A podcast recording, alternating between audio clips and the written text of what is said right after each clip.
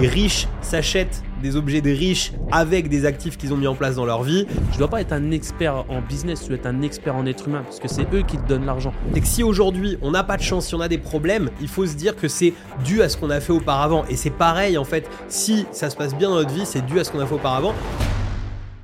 Bienvenue dans ce podcast. On peut appeler ça un podcast, on peut appeler ça euh, un média, on va appeler ça euh, différentes manières. Il y a plein de, manières où on pourrait, euh, appeler justement ce format. Je suis très content de pouvoir bah, faire péter le bouchon de champagne. Ça y est, ça faisait longtemps qu'on avait l'idée avec Loïc de, faire une émission, un podcast. On verra comment on appelle ça. Mais, voilà, donc très content de pouvoir commencer. Ça y est, c'est la première. On verra bien où ça nous mène tout ça. On va, on va enchaîner là-dessus. On va vous proposer ben, pas mal de contenu. Là, on, a, on s'est chauffé à bloc. Le but, c'était vraiment de, faire le premier pas là pour qu'on puisse euh, enchaîner. Donc, il va y avoir pas mal de contenu. Euh, là, aujourd'hui, on a décidé de faire la, première, en tout cas, tous les deux. On verra par la suite. On a pas mal d'idées. On a pas mal d'intervenants qui sont déjà dans, euh, dans le carnet de notes. On a déjà pris contact avec eux. On va, vous faire aussi euh, venir pas mal d'invités. D'ailleurs, dites-nous dans les commentaires hein, si euh, vous avez des entrepreneurs, euh, des personnalités, même des sportifs, parce qu'on va faire venir aussi des sportifs dans ce podcast que vous voulez qu'on qu interviewe, qu'on voilà, qu'on ait une discussion en tout cas avec eux. C'est un petit peu le but aujourd'hui de, de, ce podcast. Donc, donc très content de pouvoir commencer. Loïc, je te laisse la parole.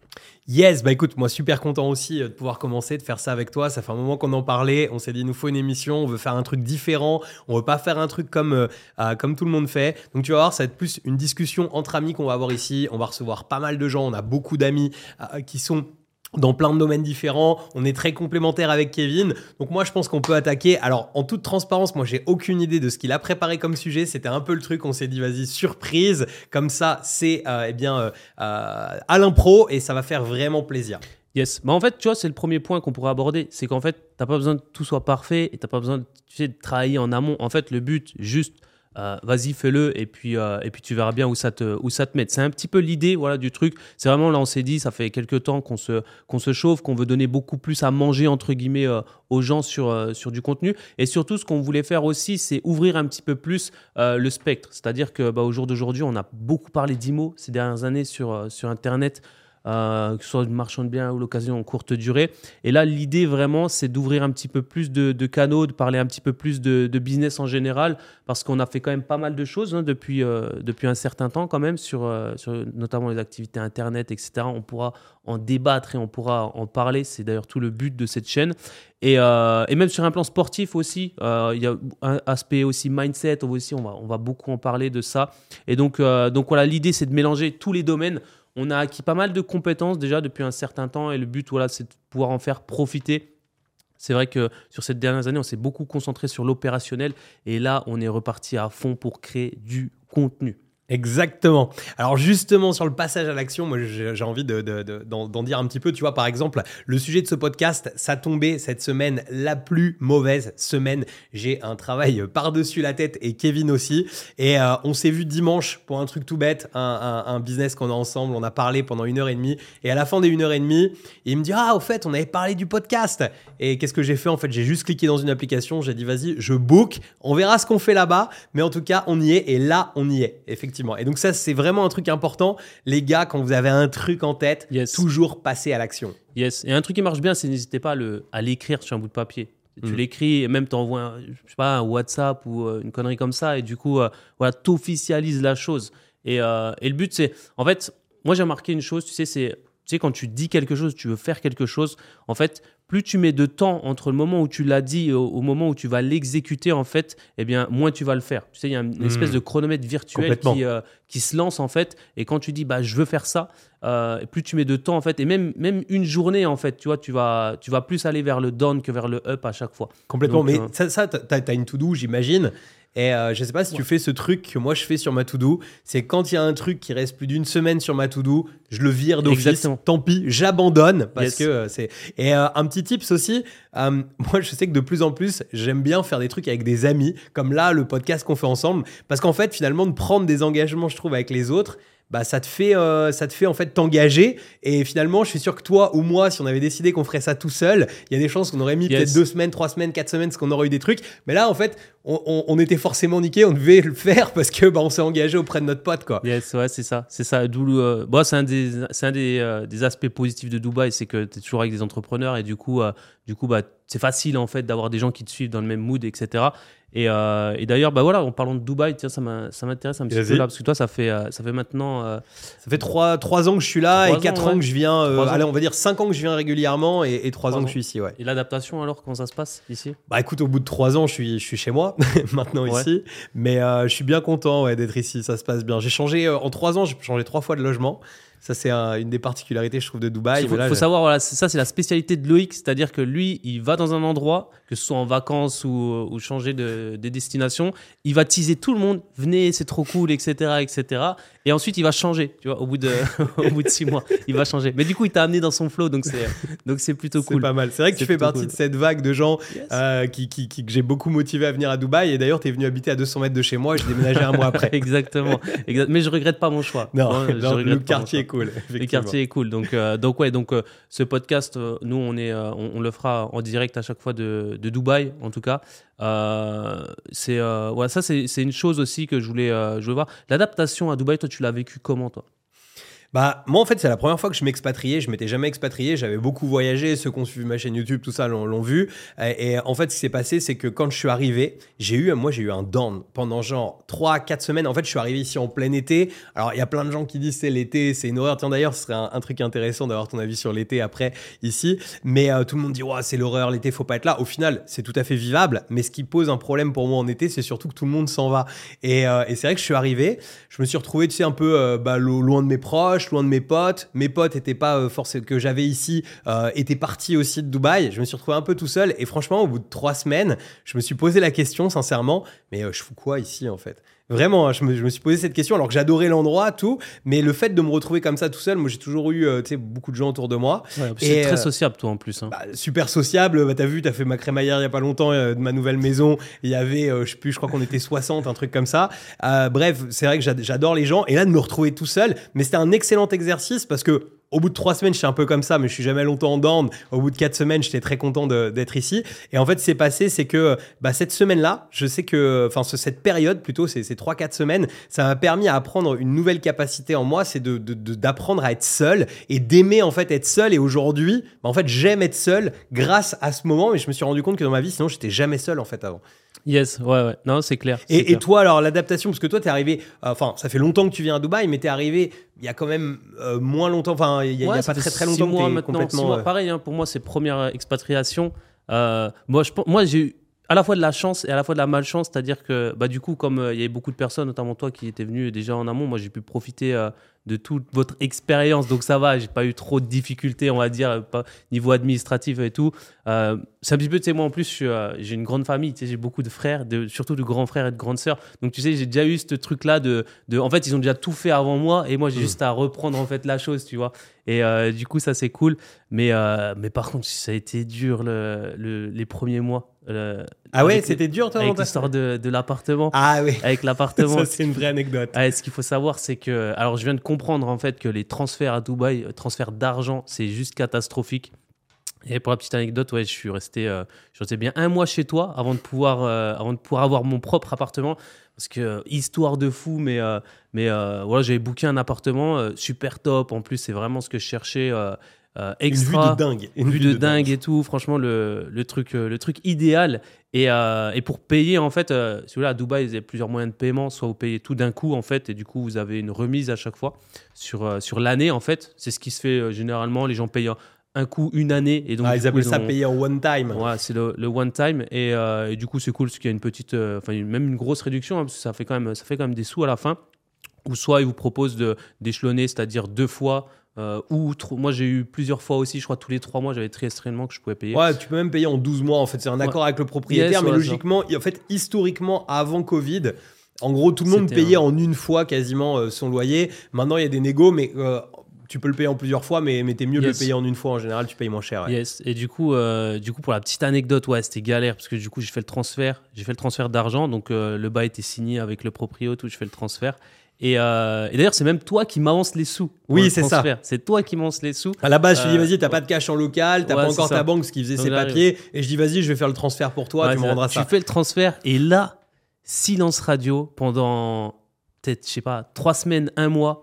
Euh, impossible de savoir où était l'argent, mais vraiment impossible. C'est-à-dire que le, le transfert, je sais pas, il avait disparu, je sais pas où est-ce qu'il était. Ah mais j'étais obligé d'appeler ma banque, ma banque qui me disait mais non mais c'est parti. En fait le, le faut savoir que le propriétaire il n'était pas à Dubaï. En fait quand tu fais des transferts dans Dubaï il y a pas de problème, mais il était euh, euh, en Arabie Saoudite et, et en fait le transfert en Arabie Saoudite est bien parti de Dubaï mais n'est jamais arrivé Yes. et personne n'était capable de nous tracer ce transfert en ça, fait. C'était un- une histoire de fou. C'était quand même un peu d'argent quand même. Ouais, c'était un, un peu beaucoup d'argent quand même. Surtout, tu sais, quand tu arrives, tu veux que tout soit facile, tu veux que tout, soit fait. lisse. Et surtout, tu sais, t'as pas le temps, tu as quand même le business euh, qui, euh, qui attend derrière et tout. Tu pas vraiment le temps de t'occuper de ces, ces paperasses.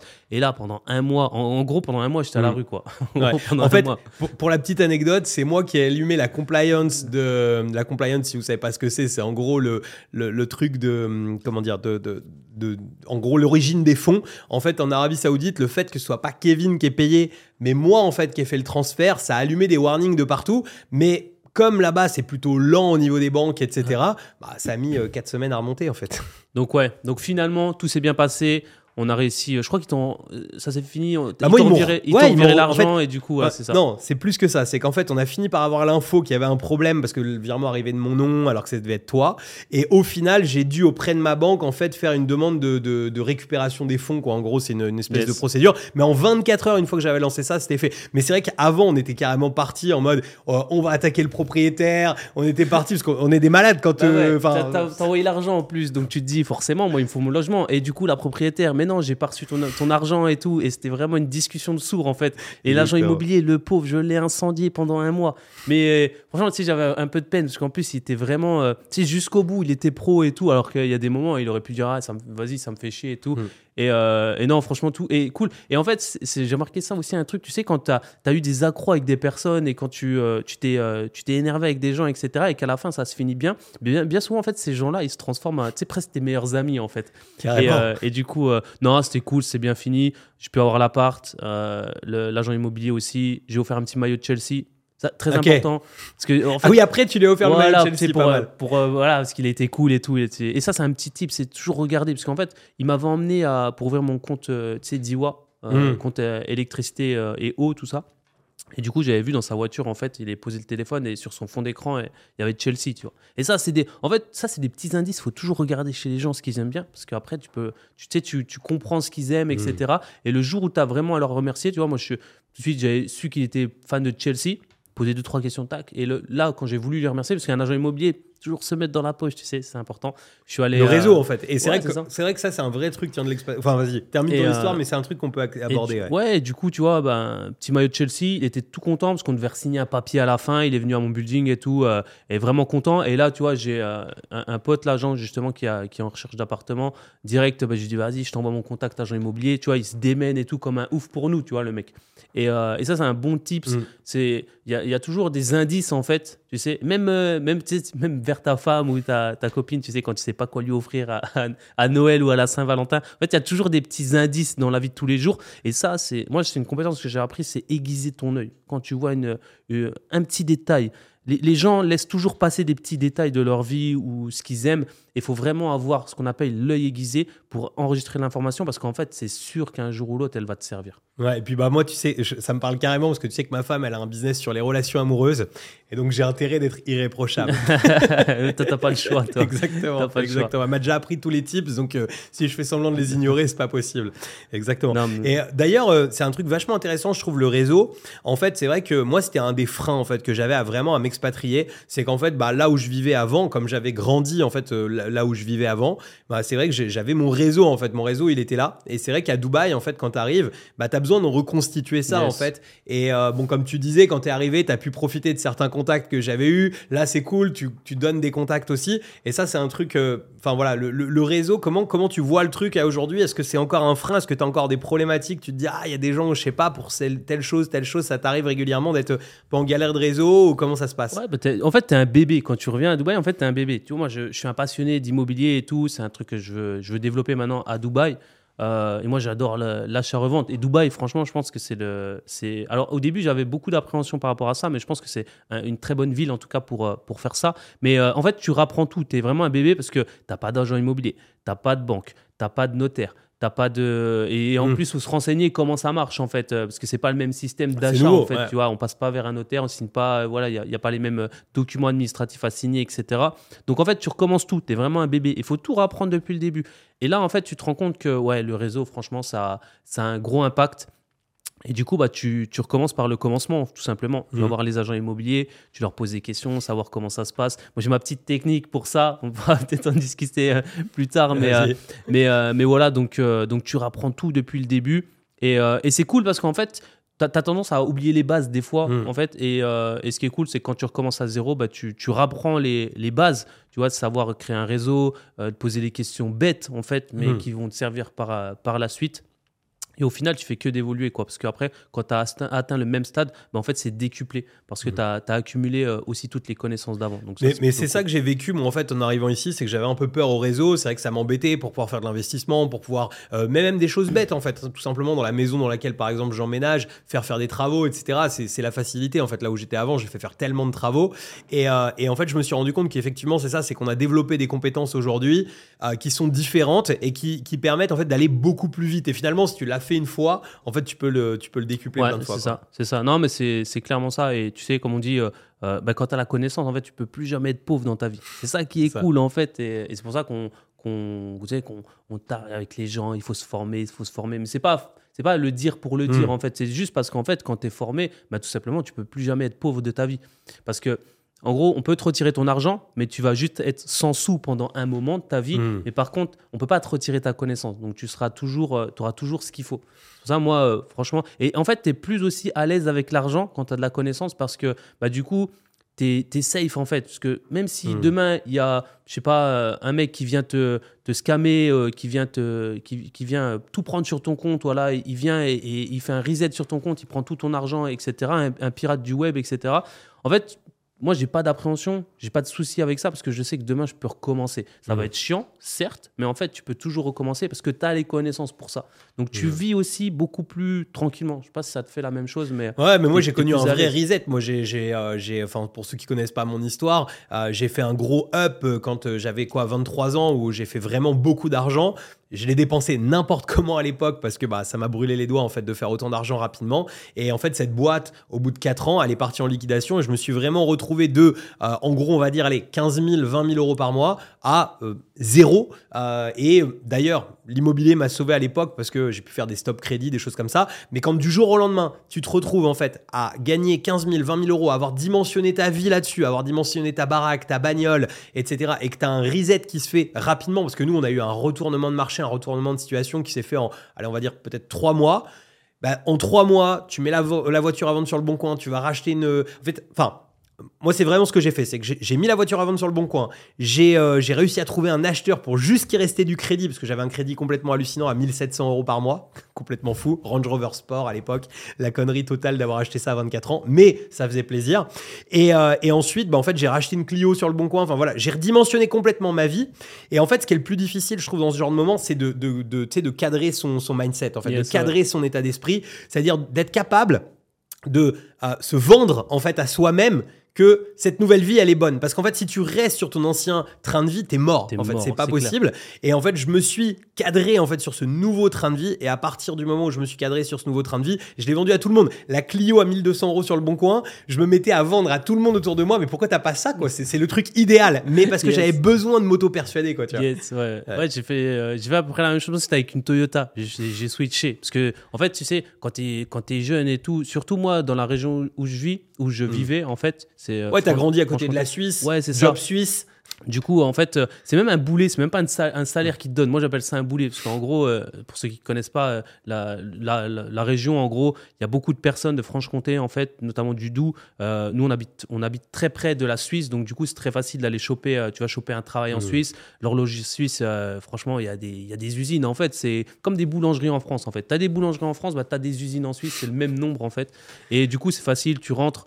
Euh, tout de suite, tu es embauché à 4000, fr- 4000 euros, tu vois, direct. Euh, c'est, euh, je crois que c'est 3002, je crois, le, le SMIC, si je dis pas de bêtises, en, en euros. Tu montes c'est complètement rapidement. différent pour ceux qui se rendent pas compte. D'ailleurs, pour ceux qui veulent un gros job pour démarrer, pour dire je mets un peu de cash de côté, allez en Suisse, les gars, en fait. Allez en Suisse. Ouais, c'est un bon tremplin. Mais du coup, ça peut devenir aussi Mm. un boulet parce qu'en fait, tu adaptes ton train de vie. Et euh, bah, moi, comme tout le monde, en fait, tu sais, nous, ce qu'on appelle la voiture du frontalier, c'est la Audi. Parce que tu, tout de suite, en fait, la première chose que font les, les jeunes, en fait, c'est direct, tu as un bon salaire, donc tu vas t'acheter une Audi. Ils font le euh, crédit direct, le crédit. forcément. Et moi, c'est ce que j'ai fait en plus, acheter l'Audi. Et euh, pour la petite anecdote, je sais pas pourquoi, j'avais toujours eu un délire dans ma vie. Je voulais toujours, en fait, euh, tu sais, a- aller chez un concessionnaire, acheter une voiture neuve et tu sais qu'on te tire le drap. Tu sais, le. tu J'ai vécu comme- ça comme- aussi, c'est cool. tu- mais, euh, mais sauf que moi, donc j'achète, c'était Audi A4, c'était 2011, je me rappelle, Mhm. Audi A4, flambant neuf, noir et tout, j'étais vraiment content. Et tu sais, une cer- certaine fierté en plus. Je vais chez le concessionnaire et tout, je me rappelle. Et euh, trop content et tout. J'avais pris même euh, ma petite musique. euh, je savais déjà quelle musique j'allais mettre pour faire mes premiers petits tours tu vois, en voiture. Et là, j'arrive, douche froide. Et là, le gars, il me, il me livre ma voiture, mais, euh, mais sans le drap, tu vois. Il me la livre Oh. comme ça. Ah, faut tu le demander, le rat, sinon tu l'as pas. ouais. Ouais. Mais tu- par contre, ils moi, peuvent faire des trucs de dingue. hein. Ils peuvent faire le neurose, ils peuvent faire ce que tu veux. hein, Et moi, mais je le savais pas demander. ça. Et tu vois la déception, tu vois. Et je me suis dit, ouais, c'est presque comme un gosse en fait. J'en voulais plus de la voiture. Je vais dire, vas-y, reprends-la et tu me refais la mise en scène. Presque, tu sais, t'achètes, t'achètes pour la mise en scène des fois. Ouais, c'est un peu ça. bête. Et, et du coup, euh, cette voiture-là, je crois, je l'ai gardée. Je vais la garder un an.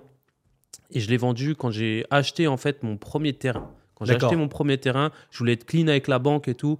Et du coup, je l'ai revendu. Je l'ai revendu à ma belle-mère de l'époque. Donc ça avait pas fait, euh, ça a été pas bien loin, tu vois, c'était resté un petit peu dans le, dans le cercle social, on va dire. Et, euh, et du coup, voilà. Mais, euh, mais je regrette pas. Je regrette pas. Ouais, c'est Hmm. Non, mais c'est important de savoir euh, vivre en dessous de ses moyens. Ouais. Parce qu'en fait, la plupart des gens, ils vivent au-dessus de leurs moyens. Et c'est c'est Robert Kiyosaki, par exemple, qui dit ça, tu sais, qui dit, bah, en fait, euh, euh, les riches s'achètent des objets des riches avec des actifs qu'ils ont mis en place dans leur vie, alors qu'en réalité, bah, les pauvres s'achètent des objets de riches avec des crédits. Mais tu sais, en plus, c'est c'est euh, c'est toujours aussi le regard des autres. Parce que Mm. tu sais, moi, tu passes d'une Audi A4 et tout, et même. euh, et, tu vois, moi, par exemple, dans mon exemple, je suis passé d'une Audi A4 et je suis allé acheter euh, une Toyota Yaris grise, tu vois.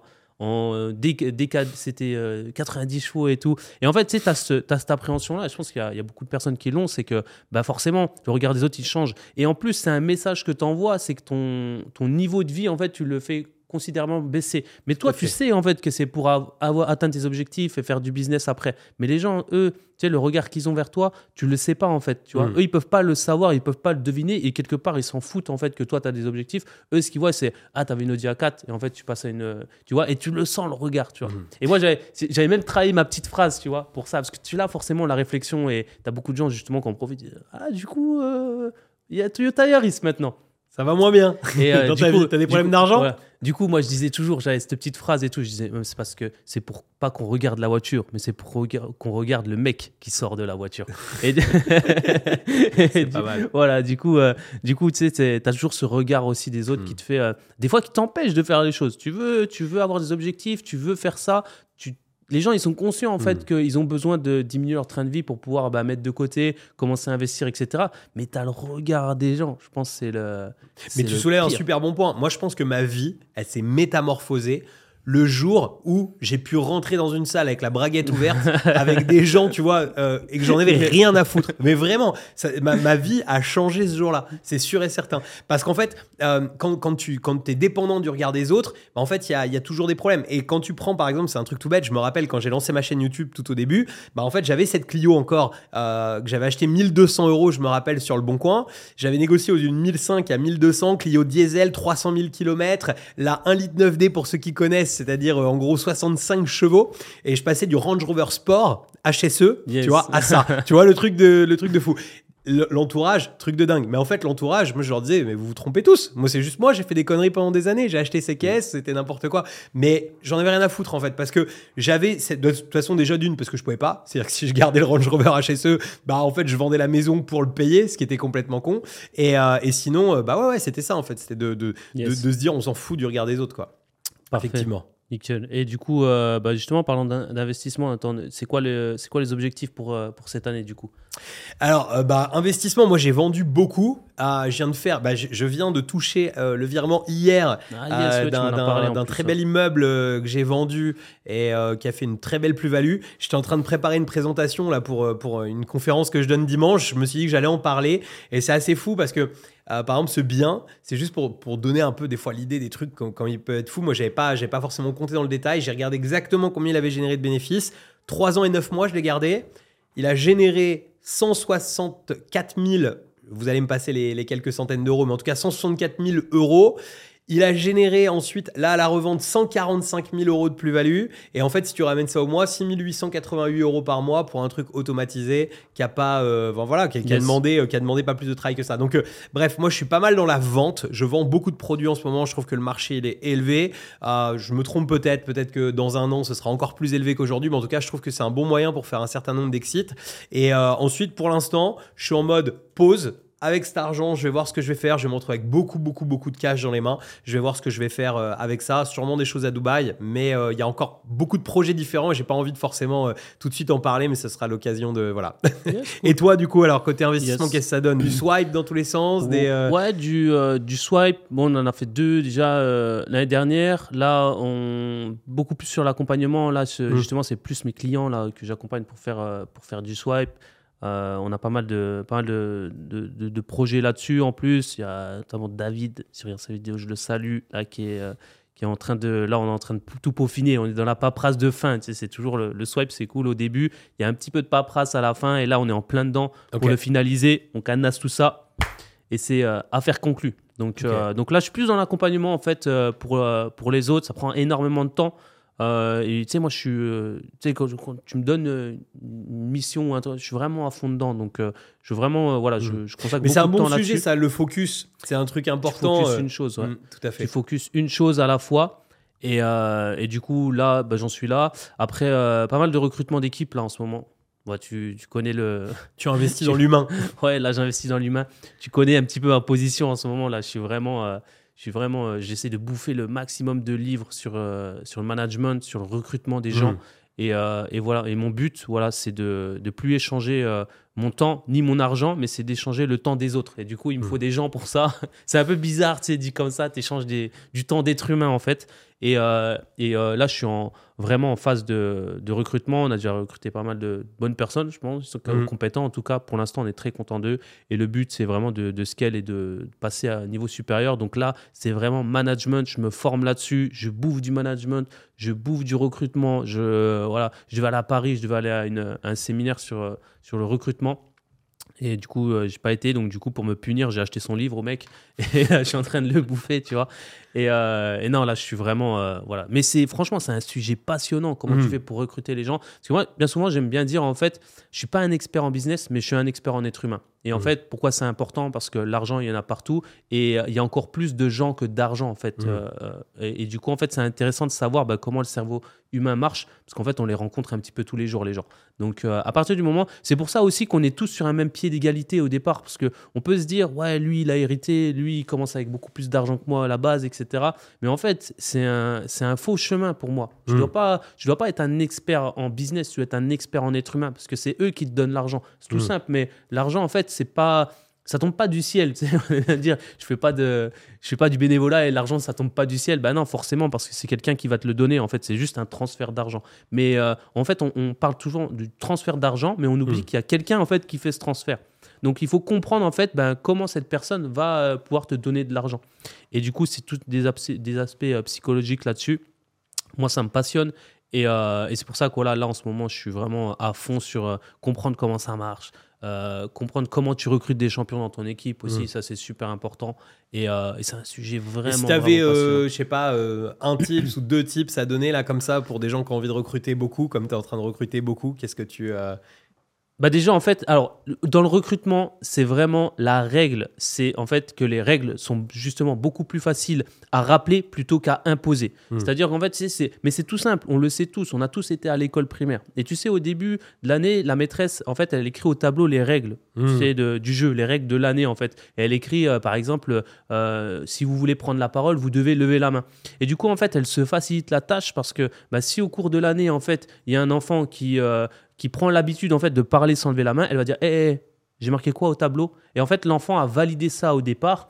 Et du coup, en fait, c'est beaucoup plus facile de lui rappeler. Alors que si elle ne le fait pas, elle va devoir imposer cette règle en cours d'année et ça va être beaucoup plus difficile pour l'enfant parce qu'il va pas comprendre en fait pourquoi bah, du jour au lendemain, il doit lever la main. Parce qu'au début, c'était fait. pas comme ça.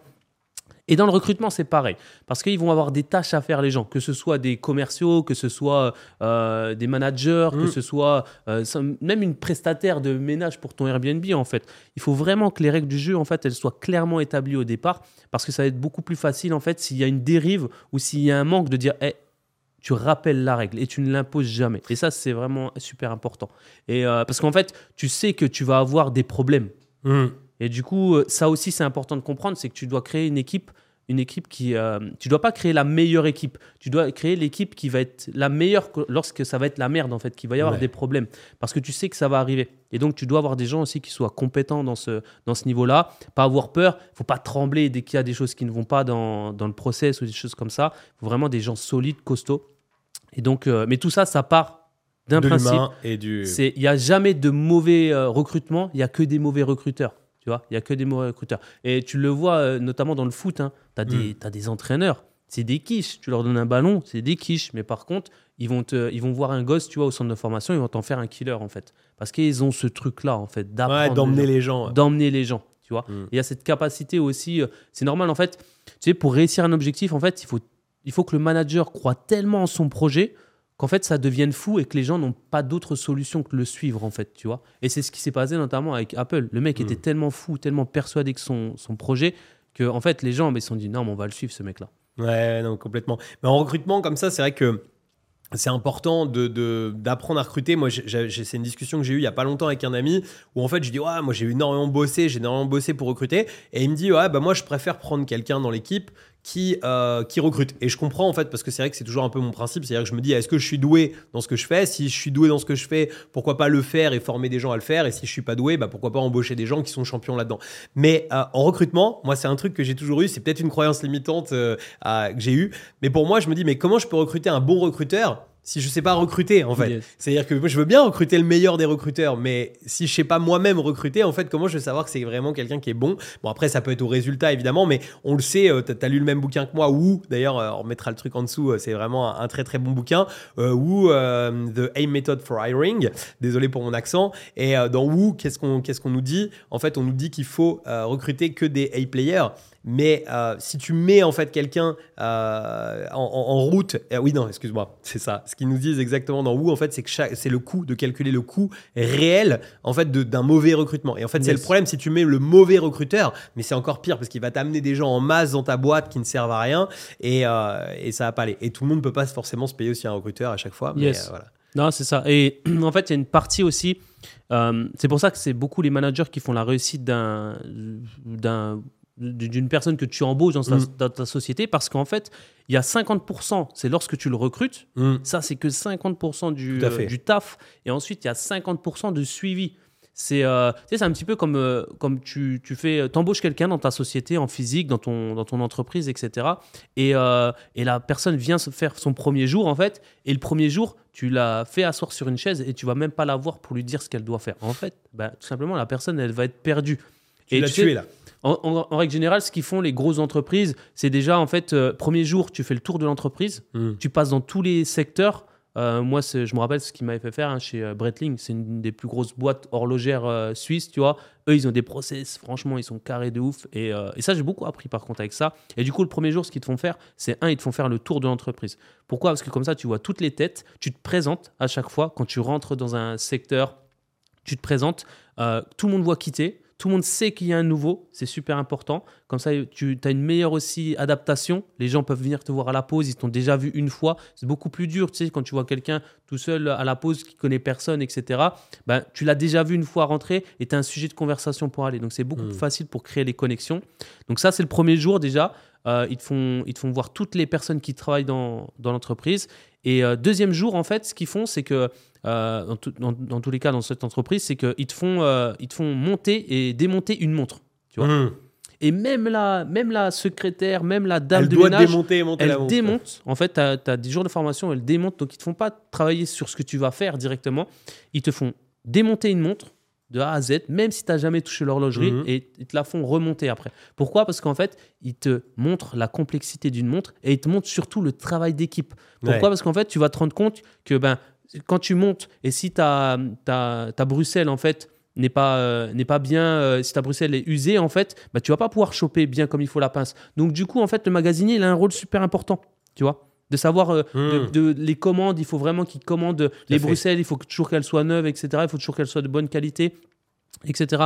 Euh, le laboratoire aussi, parce que tu te rends compte que quand tu mets dans une montre, en fait, une petite... euh, Il y, a- il y a, y a souvent ce qu'on appelle des huiles, tu sais, pour, euh, pour faire euh, guider les mouvements, etc., pour que ça tourne comme il faut.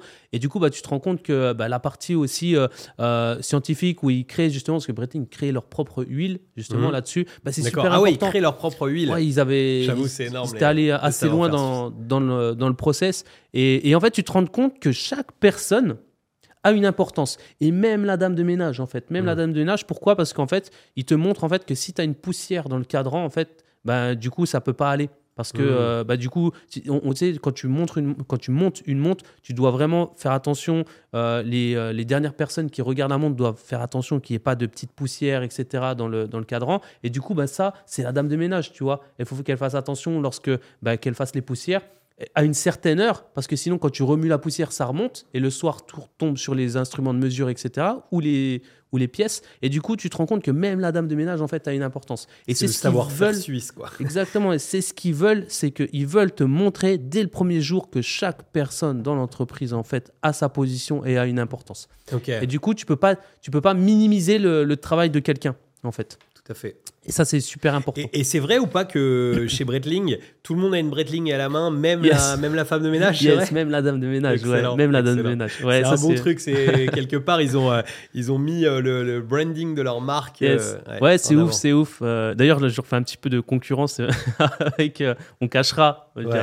Désolé à mon ancien patron. D'ailleurs, on l'a. plus là-bas. Oui, on l'a vu l'autre l'a- jour on à l'a Dubaï, rencontré, truc de ouf, mais euh, on va manger. C'était au Four Season. Ouais, c'est ça. C'était au Four Season. et, je vois un mec. Et, euh, ce soir-là, je portais la Breitling en plus. On était à côté. on, était, à- on était à côté, on rejoignait quatre amis et, euh, du coup on va manger avec Loïc et, je vois un mec qui commence à sortir de sa voiture et qui va dans le même endroit, et qui va à l'accueil en fait au même endroit que nous. Putain, je dis ce mec là, il, il me dit quelque chose, je l'ai déjà vu quelque part. Et après moi je dis rien au début parce que tu sais tu t'es pas sûr en fait. tu Bah vois. oui. Et je voyais, et en plus, un- tu sais, un- voilà, c'est- c'était vraiment le, le stéréotype du patron, tu vois, euh, du patron, chemise, etc., avec une très belle femme et tout, vraiment le, le Mm. stéréotype du, du C'est mec, vrai, du c'est vrai, je me rappelle. Et du coup, on était dans l'accueil, puis nous, on était juste avant lui. Lui, il attendait derrière. Et là, euh, et là comment dire, euh, et là, là je, je vois qu'il regarde mon poignet, parce qu'il a vu que j'avais une Breitling. Et là, je dis, putain, c'est lui et tout. Et c'était l'an- c'était l'ancien directeur, en fait, celui, le numéro 2, en fait, de, de Ok. chez, de chez Breitling, tu vois. De chez Breitling. Et là, je me retourne vers lui. Je dis, bonjour, vous allez bien. Je parle en français, tu vois, à Dubaï. Et là, en fait, euh, tu vois, il a choqué le gars et tout. Il se dit, ouais, c'est chelou et tout. Et là, je lui sors son nom, tu vois. Je dis bonjour monsieur et tout. Je lui sors son, son nom de famille. Et là, le gars et tout, il s'est. Tu sais, il était. ça Ouais, se voit, il était perturbé en fait. Ouais, c'est qui ça Et, euh, ouais. et là, c'était trop marrant parce que je dis, ouais, il y a, il y a cinq ans, je travaillais pour vous et tout. Mm. Et aujourd'hui, tu vois, je mange dans les mêmes restos que lui et tout. Et c'était trop. c'est euh, excellent. tu sais, c'est- là que tu vois en fait ta progression, tu vois. Ouais. Et, euh, et ouais, c'était euh, c'était l'ancien numéro 2, c'était vraiment le directeur, euh, directeur général de, de Breitling en fait. Mm. Euh, et du coup, Il avait quoi marrant. comme voiture d'ailleurs? J'ai j'ai pas fait gaffe. Bentley. Une Bentley, Ouais, une Bentley, voiture une- de patron. Bentley. Et surtout, bah, Breitling, parce qu'en fait, il y a une collab. Ah oui, en plus, tu as tout à fait raison. Ouais. Il y a une il collab. pas rouler et, avec autre chose. c'est clair. C'est clair. Et du coup, euh, du coup ouais, c'était assez marrant en fait de, de te dire en fait il y a, il y a cinq ans en fait, euh, tu sais, tu le voyais passer dans les ateliers. Quand tu savais qu'il était là, ce mec-là, tu sais, tout le monde garde à vous et tout. C'était silence radio, tu sais, c'est le grand méchant loup, tu vois, qui passe.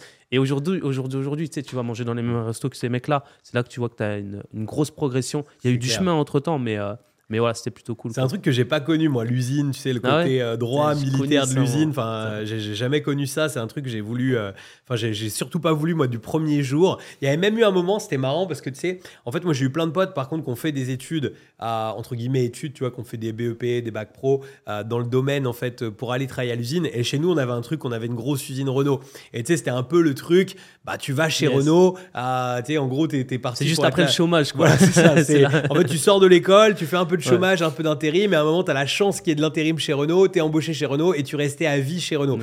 Euh, ça me faisait pas forcément rêver, mais par contre, quand je les ai vus sortir leur première paye, tu sais, qui était à 1008, Yes. 2000 par mois, et que moi, j'étais encore, euh, voilà, je gagnais pas grand chose, j'étais là en mode, ah, finalement, c'était peut-être pas mal ce qu'ils ont fait, mais heureusement que j'ai. C'est le j'ai- piège. voilà, je ah, moi, j'ai connu l'usine. J'ai connu l'usine pendant 9 ans exactement. Je suis Ouais. 5 ans. Ah oui, t'as fait 9 ans, ouais. J'ai ok. fait 9 ans d'usine, la blouse bleue, les mains pleines d'huile et tout. Je me rappelle. le- Ah, J'ai déjà vu les photos hein, quand on a fait des, des webinaires ensemble.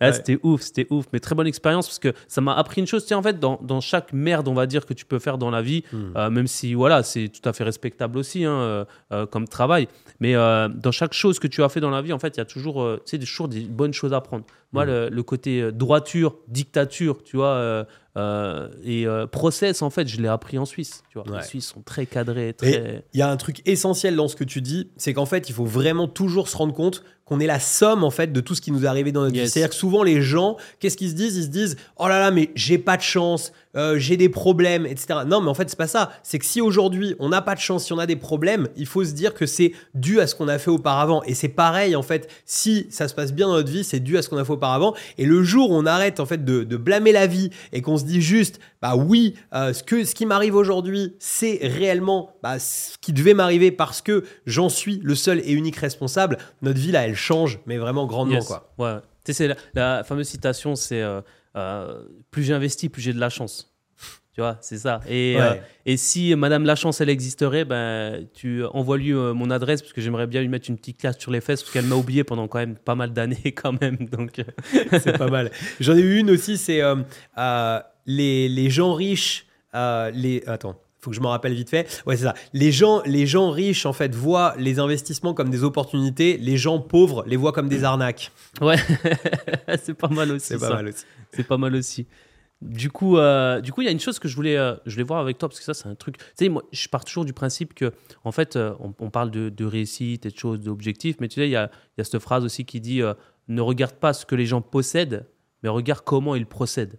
Hmm, excellent. Ça, c'est, euh, ça, c'est Tu as fait plutôt- toujours se focus sur le processus, Ouais. mais jamais sur, euh, sur le résultat en fait. Le Yes. résultat, c'est. Moi, moi j'avoue, c'est un truc depuis toujours. Quand je vois quelqu'un qui réussit, quelqu'un qui a eu des gros résultats, ma seule et unique question que j'ai, c'est comment il a fait. C'est pas euh, oh, c'est trop bien aujourd'hui, c'est trop bien et je me réjouis pour chacun, mais c'est comment il a fait, explique-moi ton process. ouais. Bah, En même temps, c'est logique parce que forcément, un gars qui est plus successful que toi, en gros, ça veut dire qu'il a fait des choses que toi, t'as pas encore fait. C'est Mm. uniquement ça, en fait. Tu vois C'est uniquement ça. Et du coup, euh, ça me rappelle euh, un mec pareil qu'on croise sur, euh, sur, sur un bateau et tout.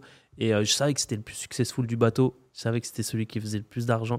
Et du coup, je voyais tout le monde aller vers lui et tout, lui demander euh, alors, euh, machin, tu sais, c'est plus euh, combien tu gagnes ou tu sais, des, des conneries comme ça, en fait, qui ne te servent à rien, en fait. Tu sais, que ça. tu saches combien il fait de chiffre d'affaires par mois, en fait, ça sert à rien. Et moi, je suis arrivé, il avait choqué parce que, en gros, je lui ai dit, euh, ouais, moi, ce que j'aimerais savoir, euh, tu fais quoi le matin en te levant et tout? Et le gars, tu vois, j'ai vu aussi, il y a eu un petit, un petit, un petit déclic, tu vois, dans sa tête. Il se dit, ouais, c'est, bizarre comme question. Mais plutôt moi, œuf ou bacon Ouais, c'était ça, tu vois. Mais je trouve trop important, en fait. Hmm. Forcément, ce mec-là, s'il est plus successful que moi, c'est que le matin, quand il se lève, il fait des choses différentes.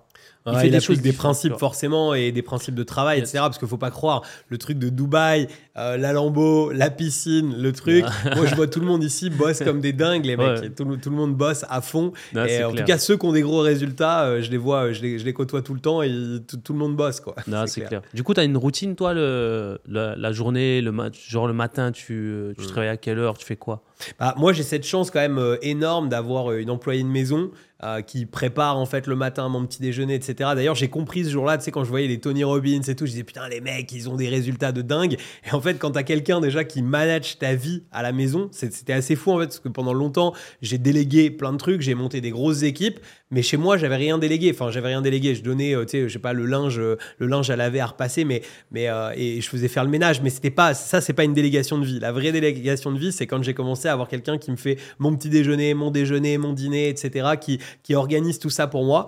Et en fait, effectivement, du coup, je suis assez rythmé. C'est-à-dire que moi, j'aime bien euh, travailler en fait le plus vite possible quand je me lève. Pourquoi? Parce que en fait, j'ai remarqué que plus la journée elle avance, moins je suis productif. Personnellement, euh, d'ailleurs, on fait le podcast l'après-midi. Moi, c'est le contraire, tu vois. C'est la Avec nuit. toi, c'est l'inverse. Ah ouais, je- moi, je suis, un, je suis un oiseau de nuit. Ah, c'est marrant ça. Ouais, ouais. Avec moi, euh, franchement, à 22h, il faut vraiment que j'ai arrêté absolument. Donc, même quand on est en gros rush, jamais après 22h, je travaille parce qu'en fait, je veux me relever tôt le lendemain. Donc, en général, à, on va dire à 7h30, 8h, je suis pas non plus à 5h du matin, mais tu vois, à 7h30, 8h, je suis debout. À 8h00 maximum, en général, je suis euh, devant l'ordi. Mais en fait, je commence pas à bosser. C'est-à-dire qu'en fait, j'arrive devant l'ordi, je suis assis à, ma siège, à mon siège de bureau et j'ai déjà euh, mon, ma petite routine avec mes petits pancakes. Tu connais cette recette de pancakes géniale C'est- pas des vrais Yes. pancakes en fait, c'est des pancakes euh, sans sucre mais qui sont vraiment très très bons. Tout le monde m'a piqué la, la- la recette depuis. Et euh, en fait, donc il y a mes petits pancakes, mes, mes, mes œufs ou mon omelette, tu vois, qui sont, qui sont prêts. Je mange tout ça tranquillement, mon petit jus qui va bien. Et après seulement, je me mets à travailler. Mais pendant cette période-là, je regarde pas la télévision, je regarde pas. Enfin, déjà, je regarde jamais la télévision, mais en tout cas, je regarde pas de YouTube, je regarde rien. Je suis en mode juste, tu sais, cerveau vide. J'ai ma to-do qui a été préparée de la veille. Ça, c'est un truc très important, toujours la veille. Moi, je prépare ma to-do. Ma to-do qui a été préparée de la veille. Et ensuite, je mange et juste, je pense à rien. Je démarre ma journée tranquille. Et après, dès l'instant où j'ai fini de manger, là, par contre, je démarre l'ordi et bam, bam, bam, ça hein. bosse, quoi. Yes. Exactement. Et toi, alors, c'est quoi ta routine? Ben, moi, en fait, j'ai testé un nouveau truc. Là, euh, maintenant, je me lève le matin, en fait, euh, j'ai déjà mes affaires de sport préparées et je- j'enfile. en fait, c'est en mode Thaïlande. C'était quand, Mm. euh, moi, j'étais quand je boxais dans les camps en Thaïlande, en fait, tu sais, le matin, à 6 h du matin, tu as les, les petits Thaïs qui viennent taper à ta porte et, et tu dois aller courir, en fait. Et, euh, et eux, ils déjeunent pas le matin. C'est, Mm. euh, dans, quand tu vas dans les camps en boxe euh, en Thaïlande, tu déjeunes pas le matin, juste tu mets ta paire de chaussures et tu vas commencer tes tu 10 cours. km. Tu vas commencer. Et tu commences tôt, en fait, à 6 h du mat en général, parce qu'à 8 h, il fait tellement chaud après. Mm. En fait, c'est beaucoup plus dur, parce que le matin, tu dois faire 10 km, après tu fais ton entraînement, et l'après-midi, tu n'en fais plus que 5. Et, euh, et donc voilà, donc là je suis plus en mode Thaïlande en fait. En, je me lève le matin, je mets mes affaires de sport et je vais direct à, à la salle. Comme ça en fait c'est une tâche que j'ai fait et Mm. c'est bon. euh, Oui, t'as fait bon. ton sport pour la journée. D'ailleurs, tu, tu te lèves à quelle heure, toi, le matin? Est-ce que t'es es, la team 5h du matin Là, j'ai des amis ici Non, qui je sont. plus euh, tard, moi. en Je suis mode, plus euh, tard, mais- moi. Ah, moi, je suis plus tard. Moi, déjà, il me faut 8 heures. Déjà, je suis une, je suis une marmotte au lit. Et euh, non, je suis un peu plus tard, 9 heures, entre 9h et 10h, hein, bien souvent. Ok. Moi, je suis assez, euh, assez lève tard. Euh, à part quand on va jouer au golf, je sais que des fois, je dois me lever plus tôt. je dois me lever plus tôt, mais sinon, non. En règle générale, en fait, j'avais trouvé une bonne routine. Là, je, je, juste, je change parce que c'est ce sport, en fait, euh, ça, ça devient plus, euh, tu sais, genre une contrainte. Il faut que je le fasse et comme ça, je suis débarrassé. Mais en règle générale, moi, ce que je fais, c'est que je me lève le matin. Euh, je vais pas déjeuner tout de suite parce qu'en fait, moi, j'ai beaucoup faim le matin. Il faut que je mange. Et du coup, ça, je m'en sers.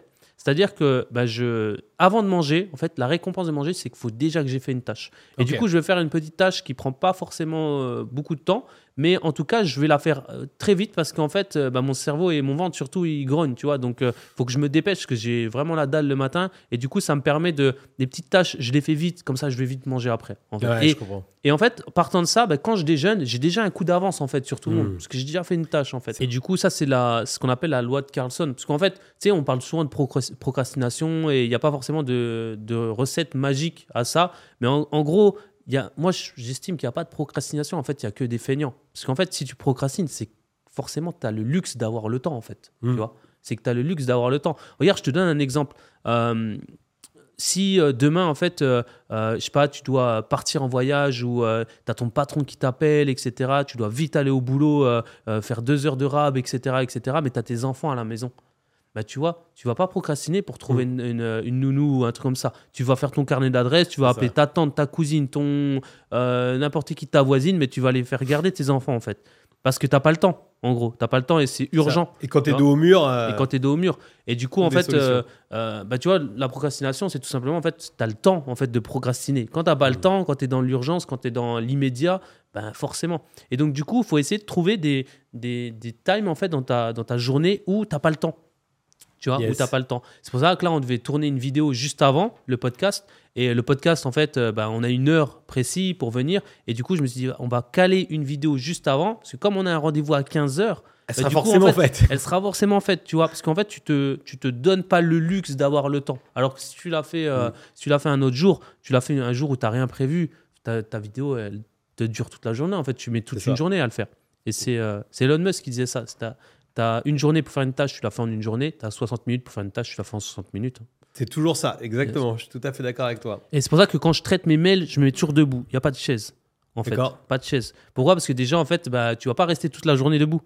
Donc, du coup, ton mail, tu vas le traiter. Tu vas euh, forcément vas être rapide et, euh, rapidement. À la ligne, à la ligne. ça, c'est ça, c'est une anecdote. ça. euh, voilà. Si des fois vous entendez quelqu'un qui, euh, qui vous parle d'un Kevin à la ligne, c'est, c'est, moi. C'est, moi parce que je, je dicte tous mes, euh, mes messages en fait. Et, euh, et du coup, euh, euh, je suis, bah, moi ça marche très bien sur mon téléphone. Quand je dicte, en fait, Mm. c'est, je dis ma phrase et je dis Non, la dictée, ça a vachement, euh, vachement évolué. ouais. Mm. Et, euh, et du coup, là, je sais que j'ai pas mal d'amis qui, dans leur répertoire, c'est marqué Kevin à la ligne. C'est vrai qu'il est marrant. On était au ski il y a pas longtemps ensemble. Et T'as fait bloquer tout le monde. Moi, je connaissais. Ça fait des années que je te connais et que je t'entends dire des à la ligne, à la ligne. Mais euh, effectivement, t'es es devenu un champion de la dictée vocale et tu vas super vite. Et tu sais que je m'y suis mis un petit peu depuis Yes. parce que euh, je trouve ça même mieux que les, les, les vocaux parce que t'emmerdes moins les gens. euh, ouais, c'est clair. Non, je fais tout à la dictée vocale, moi. Tout, Ouais, tout, tout, Ouais, tout. même les mails et tout. Euh, Tu fais moins de fautes en fait du coup. Bah, déjà, ça te corrige, déjà. Et puis, et puis comme ça, en fait, parce que, ouais, c'est, ça va beaucoup plus vite. Moi, taper sur un ordinateur, déjà, ça me fait chier. Et, et deux, c'est- ça prend du temps, moi, je Mm. trouve. Ça prend du temps. Mais on avait dit avec euh, Max qu'on faisait un test le prochain coup, savoir si euh, c'est lui qui arrive en tapant l'ordi, parce qu'il nous a dit qu'il était chaud en tapant à l'ordi.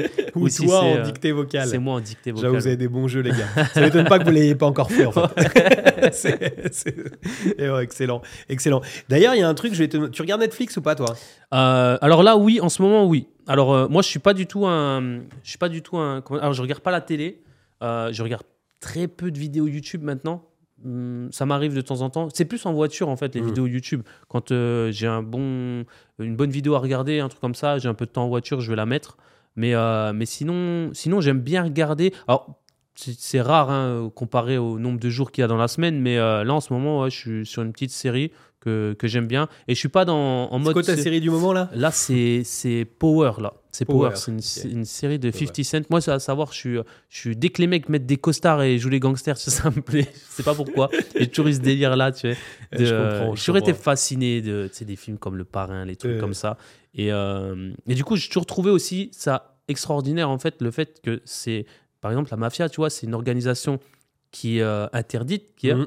mais par contre, comment ils ont structuré ça? Ouais. si les mecs, en fait, parce qu'en fait, ils s'en rendent même pas compte, mais les mecs sont tellement smart dans l'organisation qu'ils ont fait qu'en fait, ils auraient mis ça, sais, du bon côté de la force, en fait, ils auraient fait des millions, les gars. Ils Ouais. auraient fait des millions. Bon, je crois qu'ils ont fait des millions quand même. Ils ont fait des mais, mais pas forcément. euh, Mais- voilà. Ouais. En fait, ils ont fait des millions, mais ils n'ont pas pu en profiter juste Ouais, après. C'est ça qui ouais, était un c'est petit peu con. Mais, mais c'est en fait euh, cette capacité, ils ont vraiment structuré en fait euh, Mm. le truc avec un, un responsable, des sous-responsables, des personnes dans l'opérationnel et tout. ouais. Et, euh, et ça, ça, par contre, je trouve ça. Toujours ouf, la famille, quoi. Et ouais, tu vois. Et... Mais tu sais que ça, c'est un bon truc de recrutement. Moi, il y a, pendant longtemps, j'ai été culpabilisé parce que, en fait, je montais des équipes. Et en fait, les équipes, j'avais tendance toujours à les monter avec une méthode où, en fait, j'ai tendance à, à demander aux gens qui sont bons chez moi, euh, qui t'as dans ton entourage, il n'y a pas des gens que tu connais qu'on pourrait embaucher. Et moi, je- j'embauche énormément de gens de cette manière. Mais du coup, on se retrouve à former des gens, en fait. Et on forme énormément de gens. Et il n'y a pas longtemps, j'ai lu euh, Nike, en fait, enfin, tu sais, l'histoire de, Yes. de- l'histoire de Nike. Et en fait, j'ai halluciné. C'est que c'est exactement comme ça que Nike est monté en puissance. Pendant des années, Nike a été géré comme ça. Et en réalité, bah, ce qu'on m'avait dit, en tout cas euh, dans beaucoup de bouquins, que c'était n'importe quoi, qu'il fallait embaucher des high players, des gens euh, qui soient très très bons dans leur domaine et tout ça, bah en fait, lui l'a fait différemment et ça a fonctionné. Et moi, c'est vrai que c'est ma spécialité, c'est d'embaucher des talents, mais en tout cas des talents qu'ils ne savent pas encore et, euh, et- et de les monter en puissance avec Yes. une bonne formation. Quoi. Mais c'est mieux hein, quand tu as, as des personnes en fait qui sont ce que j'appelle vierges. Mm. En gros, c'est brut de décoffrage. Et c'est comme ça en fait que tu fais aussi la valeur d'un diamant. C'est quand tu le tailles. Tout à fait. Euh, Parce que quand euh, il arrive direct en bijouterie, en fait, tu peux pas le racheter et le vendre plus cher. Mm. Tu vois, il a Puis, aucune valeur. il a de la valeur, mais elle est déjà passée la valeur en fait. Mm.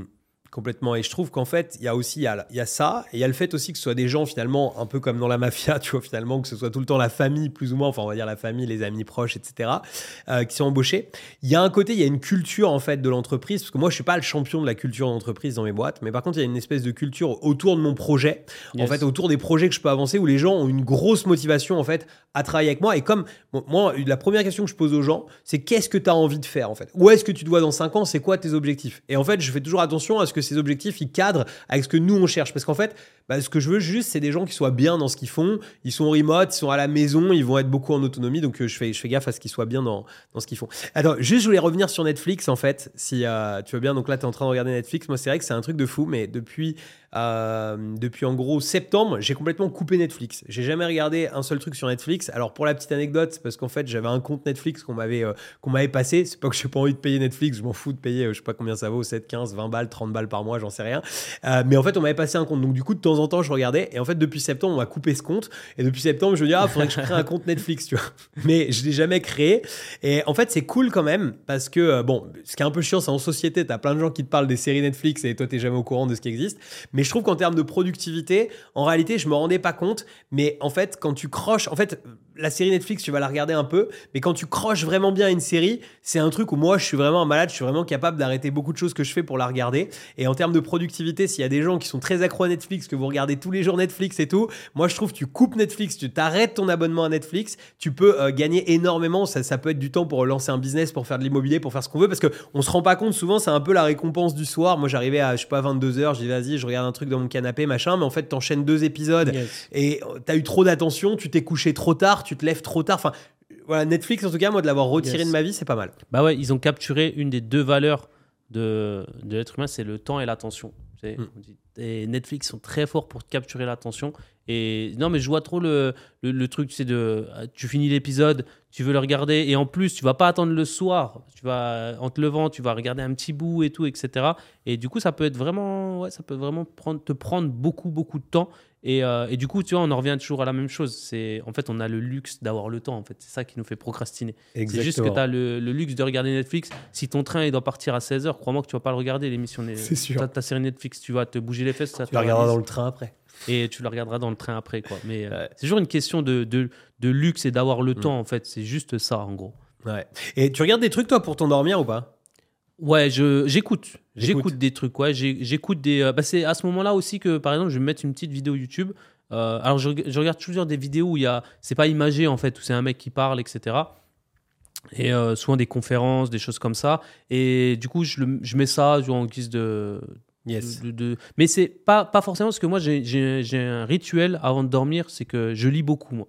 Ouais. Toujours, je lis, je lis, je Donc, lis. Tu t'endors sur Donc, le euh, bouquin. je vais bien souvent c'est je prépare ma journée parce qu'en fait euh, moi je, je beaucoup de tout doux moi je suis un malade de l'écriture Mhm. Euh, j'écris tout je note tout j'ai des blocs-notes de partout chez moi comme s'il y avait tu la, la police de la, de la note qui va venir vérifier si j'ai bien noté tu vois c'est c'est un truc de fou chez moi et euh, je note tout et j'ai vraiment des tout doux tous les tous les soirs où Bah, dimanche, ça. t'as d'ailleurs oublié une note chez moi.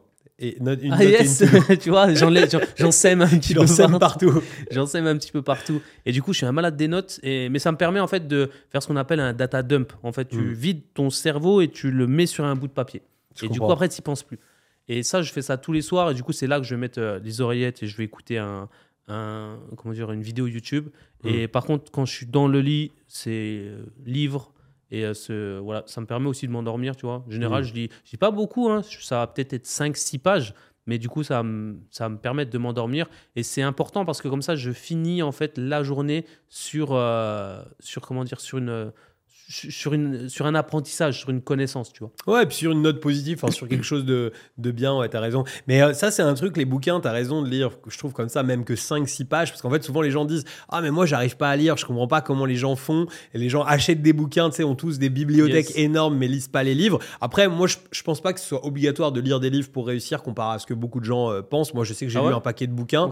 Moi, je pense, franchement, je pense, moi j'ai lu un paquet de bouquins quand même, mais euh, je, je- je pense que c'est possible, je sais pas, par des formations, par plein de choses. C'est sûr qu'à un moment, il faut trouver un support qui te va pour apprendre, mais si, les gens, ça leur plaît pas les livres, il y a, a- l'écoute aussi des bouquins qui est possible. Mais par contre, ce que, je, pense, c'est que là où tu as raison, c'est que si tu veux être performant sur les livres, c'est-à-dire que si tu veux en lire, bah en fait, c'est pas de se dire, waouh, mais il faut que je lise ce livre, il faut lire 5 pages, 6 pages, 7 pages, mais par contre, il faut que ce soit dans ta routine de, de tous les jours. Et euh, juste, c'est marrant, c'est sur la. la J'ai exactement le même truc, moi, pour, euh, pour les notes. Enfin, pas du tout comme toi, je prends pas du tout autant de notes, mais par contre, c'est un truc que j'ai pris en habitude depuis un moment, c'est que je fais toujours ma to-do. La veille au soir, en fait, moi, c'est avant d'arrêter de travailler. En fait, c'est je bosse et en fait, avant de stopper réellement ce que je faisais dans ma journée, je finis par écrire ma to-do du lendemain pour en fait arriver et être tout de suite très productif. C'est-à-dire que je me pose pas la question de ce que je fais. Je, je- comme ça, j'oublie pas. Je, je, je tabasse. Yes. Et euh, c'est le truc de très bon livre aussi, fabuleuse machine à vendre. Du coup, tu lis pas mal de livres quand même, alors. ouais, ouais, non, mais je lis, je lis, je lis. Mais, mais je pense que c'est pas obligatoire pour réussir, c'est ça que je voulais juste dire. Mais, mais euh, la, la fabuleuse machine à vendre, qui est, euh, j'ai vu ton bouquin de chevet. Yes. Euh, c'est ça, c'est comme ça, hein, c'est la fabuleuse machine C'est à la, vendre. la, la, la prodigieuse. Prodigieuse, prodigieuse, exactement. Prodigieuse machine à vendre. Bah, c'est dedans que j'avais pris en fait ce truc de faire tes listes euh, la veille Yes. pour le lendemain. Ouais. Yes. Alors moi, tu vois, je suis persuadé qu'en fait, tu es obligé de... Et en plus, c'est marrant parce que, tu sais, là, c'est pas, c'est, euh, c'était Pâques euh, avant-hier et j'avais missionné euh, ma maman, en fait, pour faire des cadeaux parce que j'ai beaucoup de nièces, neveux et filleuls.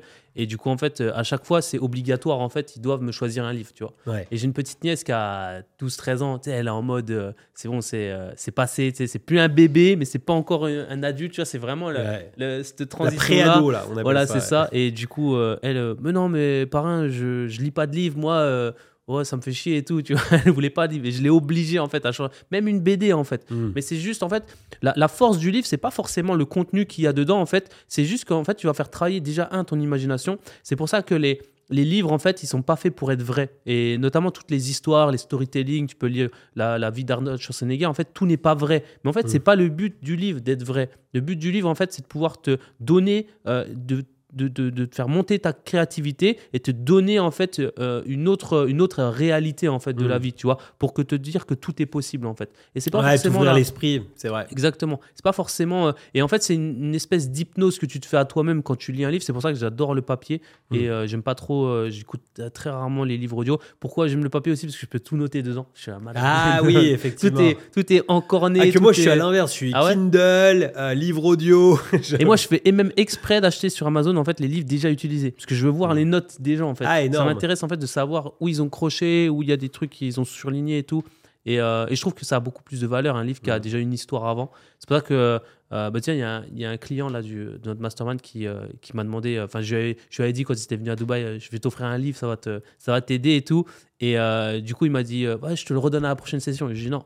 Tu le redonnes pas à la prochaine session, tu l'offres à quelqu'un. Parce qu'un livre, ça s'offre toujours. Yes. Tu, tu le redonnes jamais. C'est vrai que c'est important de le faire tourner. C'est un peu le problème avec le format Kindle, c'est pas possible. Yes. Mais par contre, dans le format Kindle, j'aime bien moi parce que justement, dedans, tu as tant de personnes ont surligné ce passage, tant de Ah, personnes yes. ont surligné, et du coup, t'as- tu, tu sais ce que les autres gens ont fait euh, dans le bouquin. Quoi. Je trouve ça assez Yes. Non, moi, je suis, je suis vraiment de la team, euh, la team bouquin. Parce que je pense qu'on n'a pas tous aussi le, tu sais, la possibilité de, d'avoir des, des mentors ou des personnes. Et en fait, tout est résumé dans un livre. Et, euh, et, et je pense que si on fait vraiment la, la moyenne en fait, de tous ceux qui ont réussi, je pense qu'on a tous comme, euh, comme, euh, comme, comment dire, comme particularité d'avoir tous lu énormément de livres. Je pense Ouais, que, ouais. on, a, on a tous ce bien en commun. Et, euh, Ma femme, par exemple, elle a quasi pas lu de bouquin. Ah ouais? Ouais. Je te jure, elle est brillante, elle bah, déchire ouais. dans, dans ce qu'elle Ouais, fait, en marketing, etc. Mais elle a quasi pas lu de bouquin. Faut que j'ai- une un bouquin. Non, mais j'ai une vraie anecdote. Non, mais elle en a plein en plus. C'est le typique, tu sais, la, la personne dont j'ai parlé. J'ai une vraie anecdote avec elle, on en rigolait pendant longtemps, c'est qu'elle a lu le livre One Thing. Yes. mais elle est restée à lire ce, sur lire ce livre One Thing, je pense, pendant deux ans. Et en fait, à chaque fois qu'elle me disait, quand de temps en temps, elle me disait, je lis, je disais, c'est toujours One Thing? Oui, oui. Mais au moins, elle a lu qu'une chose à la fois, tu vois, et elle est allée au bout. Mais par contre, ça montre bien que même si tu t'acharnes, tu finis par le finir. Mais euh, ouais, c'est marrant. Elle, elle, euh, par contre, elle, elle mange un peu quand même de livres audio et tout. Je dis euh, lecture, non, mais, mais tout Yes. à fait. Et euh, d'ailleurs, toi, tu prends des notes dans le téléphone ou pas? Ouais, ouais j'ai, j'ai 1000 notes dans le téléphone. Si C'est vrai mon- Et moi, c'est moi, tu sais que tout est dans la même note. Et genre, c'est un bordel monstrueux que je peux scroller pendant des jours et des heures. Moi aussi, j'ai ça pareil. T'as ça aussi pareil dans le téléphone, ok. Mettez-nous dans com là, si c'est le même truc qui est marrant. C'est quoi ta toute dernière note? Ma toute dernière note, euh, qu'est-ce que j'ai noté Moi, j'aurais pas dû dire ça. Non, je rigole. Non, non, qu'est-ce que j'ai noté? Je vais, te, je vais te dire ça. Ouais. Je vais dans brouillon. Et la dernière note, qu'est-ce que j'ai noté? Ta, ta, ta, ta, ta. Putain, tu vois, elle est longue. hein. Elle est longue. Tac. La dernière note. euh, Ah, bah, tu sais, c'est euh, c'est le lien. C'est le lien de. Bon, je sais pas si on va voir à, à l'écran, mais c'est le, le lien de mon, mon wallet. De, Ah. Pour, euh, pour, euh, Pas la- mal. Ouais, pour le, le Bitcoin. J'ai Bitcoin Ethereum et j'ai une photo aussi juste avant de, euh, de, mon, de mon appartement. Parce que je dois aller à Ikea acheter des rideaux, tu vois. Ah ouais, énorme. Comme ça. Et En fait, tu moi, mets je ça me dans les notes, euh, notes euh, Apple ou t'as, t'as, Ouais, dans, dans, dans iCloud, tu vois. Ouais, dans notes quoi. Ouais, notes note. En fait, je prends la photo, tu vois, parce que moi, je déteste perdre du temps dans les, dans les Ikea, les trucs comme ça. Je prends la photo, euh, tout est mesuré. En plus, j'ai mon petit laser, forcément, l'outil de poche, tu vois. C'est, euh, c'est le- j'ai une adresse pour toi. Ils font des rideaux sur mesure vraiment pas cher à. Dubaï. On s'en fout, on va pas parler de ça là. Mais, euh, mais si Ouais, tu veux, j'ai fait ça. bah, chez moi, il y a. il y a- il y a- Mais je en plus, plus. je les ai kiffés des rideaux. Je voulais te Ah poser ouais, la bah- question est-ce que tu les Bah, as a- ouais, en fait, le problème, c'est que j'ai pris une maison qui est, qui est remplie de fenêtres. Je crois qu'il y avait 60 mètres de fenêtres, complètement taré. Et du coup, j'ai fait faire ouais, les rideaux sur mesure. Et franchement, c'était pas cher du Yes. tout euh, par rapport à ça. Moi, ma dernière note, tu sais ce que c'est? C'est euh, c'est mon la clé API. euh, la clé API de OpenAI, euh, enfin OpenAI, sorry pour euh, les gens qui vont, euh, de, de, de mon chat GPT, en fait, pour Ah, pouvoir le- yes. le, connecter. En fait, je l'ai mis dans, à la place de Siri dans Ah, mon yes, iPhone. ok. Ah oui, parce beau que gosse comme Toi, t'es vraiment team euh, chat GPT, quoi. C'est ça, ouais, euh, les, bah, les, les, les IA, on est bien à fond. Ouais. D'ailleurs, tiens, les IA, c'est, t'en es où toi des IA alors? Il y a, moi, je suis le mouvement. Je suis le mouvement. Ouais. Je suis pas, euh, je suis pas encore dedans, dedans. Je m'en sers quand même déjà. En fait, j'ai compris, j'ai compris vraiment le, la puissance du truc et je vois où ça peut amener et, euh, et je vois aussi euh, la, la, la puissance, tu vois, de ChatGPT, etc. Je m'en sers un petit peu pour, déjà pour mon, mes business, mais, euh, mais pour l'instant, je suis pas vraiment, vraiment dedans encore. J'aime beaucoup appeler les gens, passer du temps avec eux au, au téléphone, mais il faut vraiment que je m'y mette, quoi. Faut pas. Mm. Je pense, je pense qu'en fait, c'est c'est une vague où il faut la comprendre assez vite en fait pour faire partie du, euh, du top du top level, je pense. Ouais, bah après, il y a plusieurs manières aussi, de, je trouve, d'aborder euh, l'IA. Tu vois, par exemple, moi, c'est vrai que quand j'ai vu l'arrivée des cryptos, l'arrivée des trucs, j'étais le premier à dire, ouais, il faut qu'on monte des boîtes dedans, etc. Ah, Aujourd'hui, avec l'IA, j'ai pas forcément ce, mindset-là. Par contre, effectivement, je suis en mode grosse implémentation pour les équipes et euh, je suis en train de faire une formation interne, pas pour la vendre euh, à l'extérieur, mais interne aux équipes avec des ressources, tu sais, communes pour que tout le monde puisse en fait euh, donner ses meilleurs tips. Parce qu'en fait, comme c'est nouveau, voilà, mais en tout cas, ouais, pour créer, pour créer du contenu, c'est dingue. En fait, moi, ce que j'ai vu comme opportunité qui est fou, c'est que tu peux vraiment faire faire du contenu d'extrême qualité. Bah, tu sais, on avait parlé du vin. Yes. L'autre fois, tu me disais, ouais, je suis super connaisseur sur le vin, etc. Je vais faire une formation. Et je te dis, attends, viens, on, on compare à ChatGPT. Et tu m'as dit, c'était ouf quand même ce qu'ils avaient sorti. c'est vrai, euh, ce avait vrai. sorti. Mais tu sais, tu peux jamais savoir en fait si un comment dire si, si une nouvelle méthode ou, euh, ou va être révolutionnaire ou pas. Mm. C'est vraiment très dur à. C'est comme Bitcoin en fait. Tu, tu sais que c'est bon. Moi, j'ai investi beaucoup là-dedans. Je pense toujours que c'est bon, mais ça prend du temps en fait. Tu vois, ça prend du temps, ça prend du temps. Euh, après, tu as aussi le- les NFT. Tu vois, les NFT, ça a eu la, Ouais. la grosse vague et tout, et ça s'est cassé la gueule. Donc, tu es toujours dans l'appréhension. Et je trouve c'est vraiment, vraiment dur de savoir si euh, bah, une nouvelle vague, en fait, elle, Mm. va, elle va vraiment cartonner ou pas. Tu vois, Ouais, ça moi, je suis, je un malade de l'IA. Je suis persuadé que l'IA, dans, dans, dans deux ans, euh, il y, a, y, a, y a- y a 80% des métiers qui ont disparu. Ouais, je, suis, je suis extrémiste, mais tu me connais, je suis quel- toujours quelqu'un d'extrême dans, dans mes. Mais je suis persuadé aussi. Mais tu sais, en plus, il y a, cette- c'était Schopenhauer, je crois, qui disait ça. Mm. Tu sais, euh, euh, toute révolution, en fait, passe par trois étapes. Il disait Mm. un, c'est c'est ridicule. Ouais. Deux, c'est dangereux. Et trois, c'est complètement évident. Comme le, téléphone, c'est Ridicule, ridicule. dangereux, évident. dangereux, évident. Et, et du coup, si on se réfère à ça, en fait, bah, le chat GPT, ça peut vraiment être une révolution parce Mm. que bah, c'était ridicule, en fait, euh, de parler, euh, de parler à quelqu'un et d'avoir une discussion euh, avec un ordinateur. Euh, Aujourd'hui, c'est, tu l'entends, c'est un petit peu dangereux. Je pense qu'on est vraiment dans la phase chat GPT, moi, entre le ridicule et le dangereux. Ouais. Parce que, en fait, l'argument qui revient à chaque fois sur ChatGPT, c'est ça va supprimer en fait énormément d'emplois. Mm. C'est ça l'argument. En fait, Là, euh, là, je trouve que les médias de masse, ils sont plus sur le dangereux. voilà, sur Ah, le mais, ils sont dangereux. même, mais, mais bon, l'évident va arriver. Mais, mais en tout cas, là, ils sont sur le dangereux, ouais, Ouais. c'est sûr. Après, ce qu'il faut savoir, et ça, c'est euh, c'est l'histoire qui nous l'a appris, c'est que de toute façon, toutes les révolutions, tous les grands changements de la vie, ils ont été très rapides en fait. Ils sont Mm. arrivés très rapidement, c'est-à-dire Facebook, euh, Internet, tout ça, c'est arrivé d'un coup.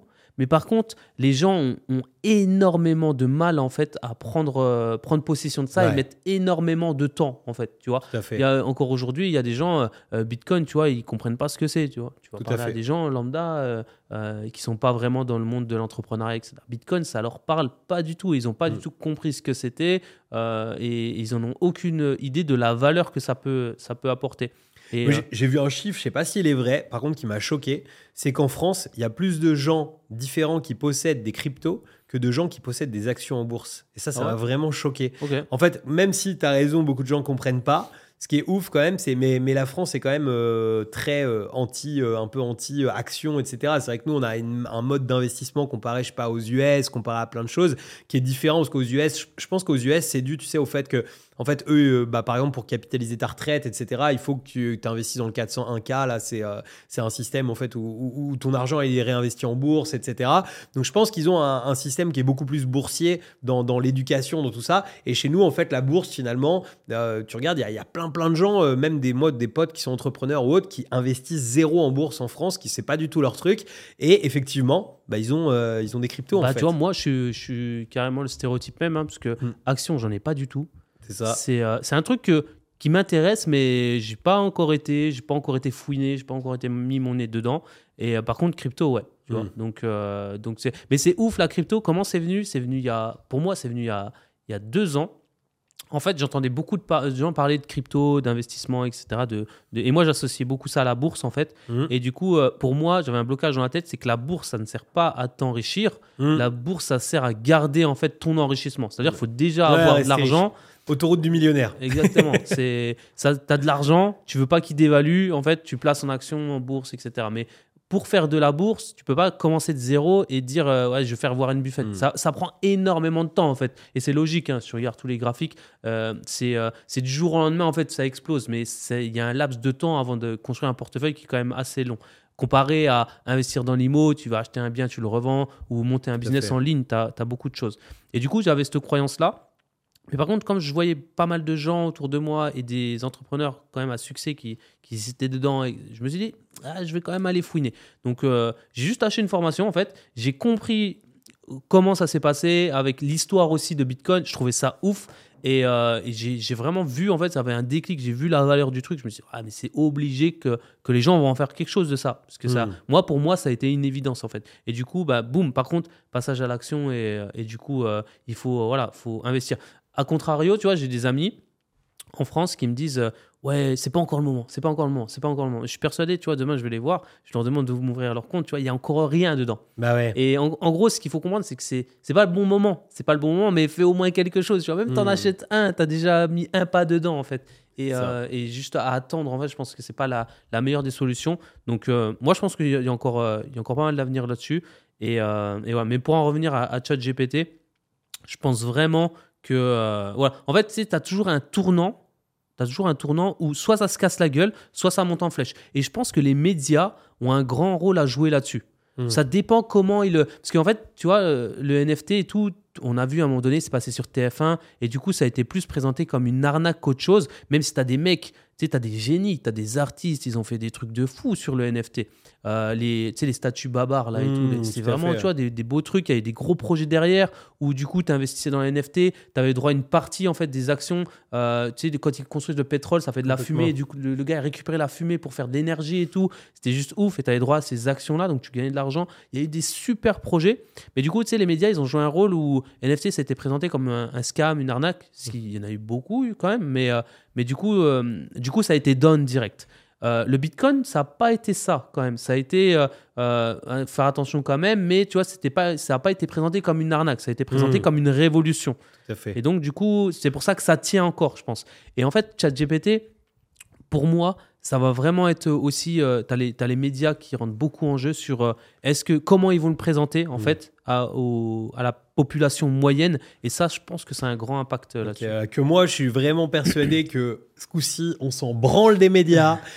les, les IA en général, puisque ChatGPT, c'est la, la partie immergée de l'iceberg. Les, les médias, Ouais. euh, même s'ils disent demain euh, c'est dangereux les IA, etc., en fait, on s'en fout. L'important, c'est d'utiliser ces putains d'IA dans nos équipes, euh, d'aller euh, implémenter ça le plus rapidement possible pour créer beaucoup de contenu, créer plein de choses. C'est des aides. Il y a, y a- y a un truc que je te montrerai bientôt là, c'est un truc pour créer euh, justement des vidéos de vente, un autre pour créer aussi des présentations quand on fait des, des- des présentations style webinaire et tout. Tu vas voir, c'est ouf, c'est oufissime le. le Et toi, tu, tu- ça, ça, ça, c'est un truc, euh, tu vois, c'est une question que je me suis posée. C'est au jour d'aujourd'hui, IA égale ChatGPT. C'est vraiment Ouais. le, euh, c'est le Facebook, on Oui, va dire. dans la tête des gens, c'est ça. C'est le Facebook. Et tu penses que ça, ça va rester comme ça ou tu penses qu'il va y avoir d'autres euh, d'autres euh, méthodes ou d'autres personnes, d'autres sociétés, d'autres structures qui vont venir et qui vont, qui vont prendre justement. Parce que ChatGPT, ils sont quand même bien partis pour exploser quand même. Bah, en fait, le, le truc, c'est que ChatGPT, en fait, faut comprendre, c'est pour moi, c'est une base. C'est un peu la, la partie. euh, Enfin, c'est- c'est c'est ceux qui ont eu le plus d'avancées. Et effectivement, tu lui poses des questions, il répond. Mais pour moi, il y a plein de problèmes, en fait, dans ChatGPT à aujourd'hui. Euh, ils ont une avance claire et nette avec ChatGPT 4 à aujourd'hui. C'est pour ça qu'il y a eu, je sais pas si tu as vu, il y a eu un courrier signé par je sais pas combien de gens qui ont dit Hey, euh, prenez, enfin, des, des, des patrons de la Silicon Valley et tout, euh, s'il vous plaît, arrêtez euh, le- le- les études dessus pendant six mois, ralentissez. Je pense que c'est parce que, enfin, soi-disant, c'est pour éviter que ça parte trop loin, etc. Moi, je pense que c'est juste parce qu'ils ont tous six mois de retard et Yes. qu'ils se disent laissez-nous un peu de temps qu'on puisse amener un peu de concurrence. Mais ce qui se passe, c'est qu'en fait, sur la base de ChatGPT, il y a énormément de choses qui vont se créer parce qu'en fait, tu peux, avec des clés API, en fait, reconnecter ça à, à Yes. tout un tas de choses. Donc, il y a déjà cette première chose. Par exemple, un truc tout bête, demain, on pourrait penser à avoir un avatar de Loïc ou de Kevin euh, qui soit sur ChatGPT derrière, qui euh, soit entraîné à répondre à toutes les questions possibles, euh, je sais pas, autour de l'entrepreneuriat, autour des choses. Ça, c'est un, des trucs que que je trouverais vraiment kiffant. Euh, on peut tout à fait faire ça. Mais euh, il y a plein d'autres choses, en fait, les IA. euh, ça va vraiment sur tous les domaines, comme je disais, tu vois, pour euh, par exemple, il y, a- une IA qu'on utilise pour euh, des produits qu'on a sur le marché américain. On met euh, directement, en fait, ChatGPT nous génère un script. On a quelqu'un, un copywriter dans l'équipe quand même, qui relit ce script, qui va modifier quelques petites choses parce que ChatGPT va pas forcément nous faire le meilleur script. Mais en tout cas, souvent, c'est pas ChatGPT qui fait pas le meilleur script, c'est juste toi qui as mal prompté Yes. ChatGPT. Mais en tout cas, il va nous faire le script et après, on met le script dans euh, ces Pictory IA, si certains euh, sont intéressés. Tu mets ça dans Pictory IA et ce qui est ouf, c'est que ça va créer en fait tous les, tout- tout- toutes les, euh, les comment dire, les, les sous-titres, etc. Ça va aller chercher tout seul toutes les images stock et en gros, quelqu'un qui n'est absolument pas monteur, en gros, allez, on va dire en 30-40 minutes, tout compris, va t'avoir fait une vidéo de vente, on va dire d'un quart d'heure, 20 minutes. Yes.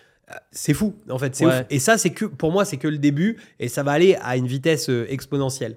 Yes. Mm. De toute façon, l'avenir nous le dira. Mais, euh, mais, euh, mais je pense ouais, On ça- reparlera, je pense, de plus tard. Yes. de- on- a des sortir gens un- invités en plus pour ça. On a des, des gens Ouais, qui sont très très chauds de l'IA autour de on nous. a ouais. des gens très très chauds et du coup on pourra voilà ce sera on pourra ressortir les vidéos si jamais tu sais dire euh, c'est toujours le truc de dire ah t'avais dit ça et tout ça s'est pas fait et tout donc, là c'est cool c'est cool là il y a un gros sujet aussi en France tu vois parce qu'on parlait de suppression des postes c'est c'est le retrait toi t'étais en France là récemment?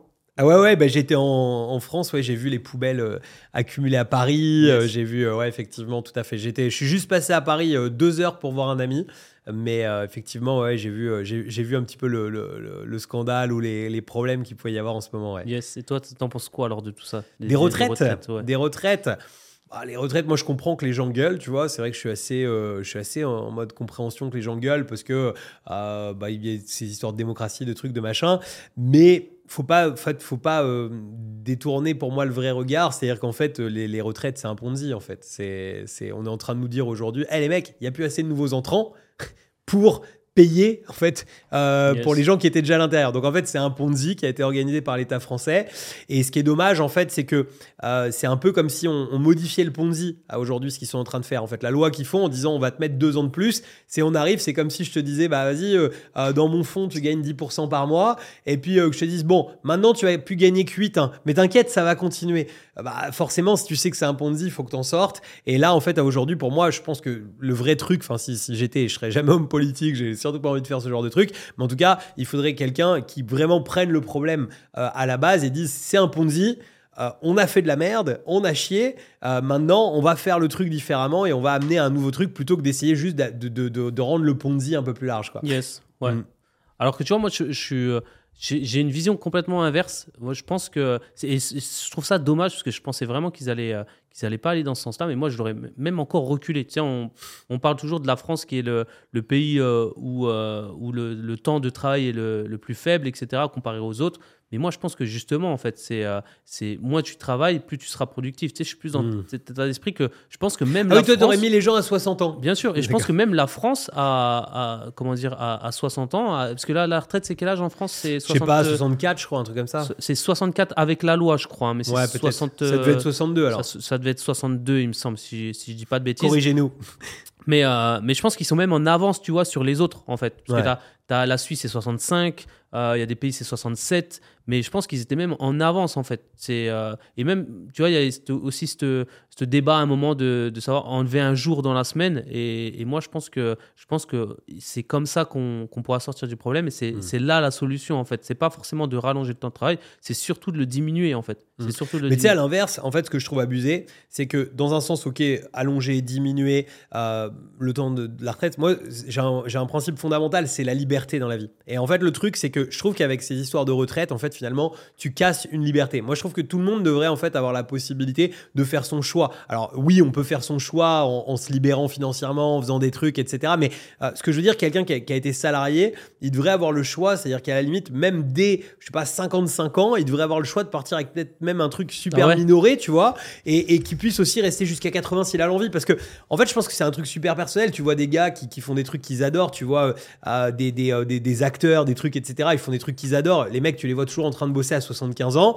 Et puis, euh, tu vois d'autres gens, bah, je comprends, moi, qu'à 55 ans, ils en aient plein le cul. Donc, moi, j'avoue, je, je pense que si, si je devais aller dans mon principe, tu vois, vraiment, Ouais. je trouve de la retraite, on devrait avoir une liberté totale de pouvoir la prendre, même limite, même limite qu'à à- qu'à- qu'à 40 ans, tu puisses prendre une retraite, tu touches juste 100 balles par mois, mais t'as le droit de t'arrêter et Ouais. si, si t'as fait d'autres choses et, ou je sais pas quoi, tu vois. Euh, Et, euh, moi, je pense totalement l'inverse. En fait, je pense même qu'ils sont pas assez stricts et que tu peux pas laisser la, la possibilité aux gens de décider. En fait, D'accord. Euh, je suis vraiment dans cet état et euh, j'aime plus en mode dictateur et euh, parce que.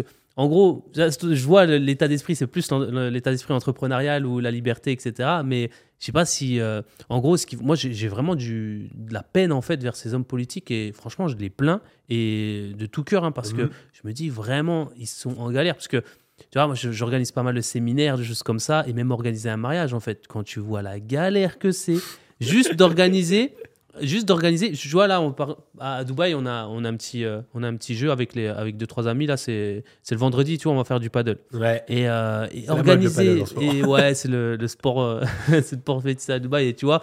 Et du coup, là, vendredi, on a fait, on a fait une un petit tournoi. On est 3, 4, on est même plus, je crois, on est 5, 6 équipes, tu vois.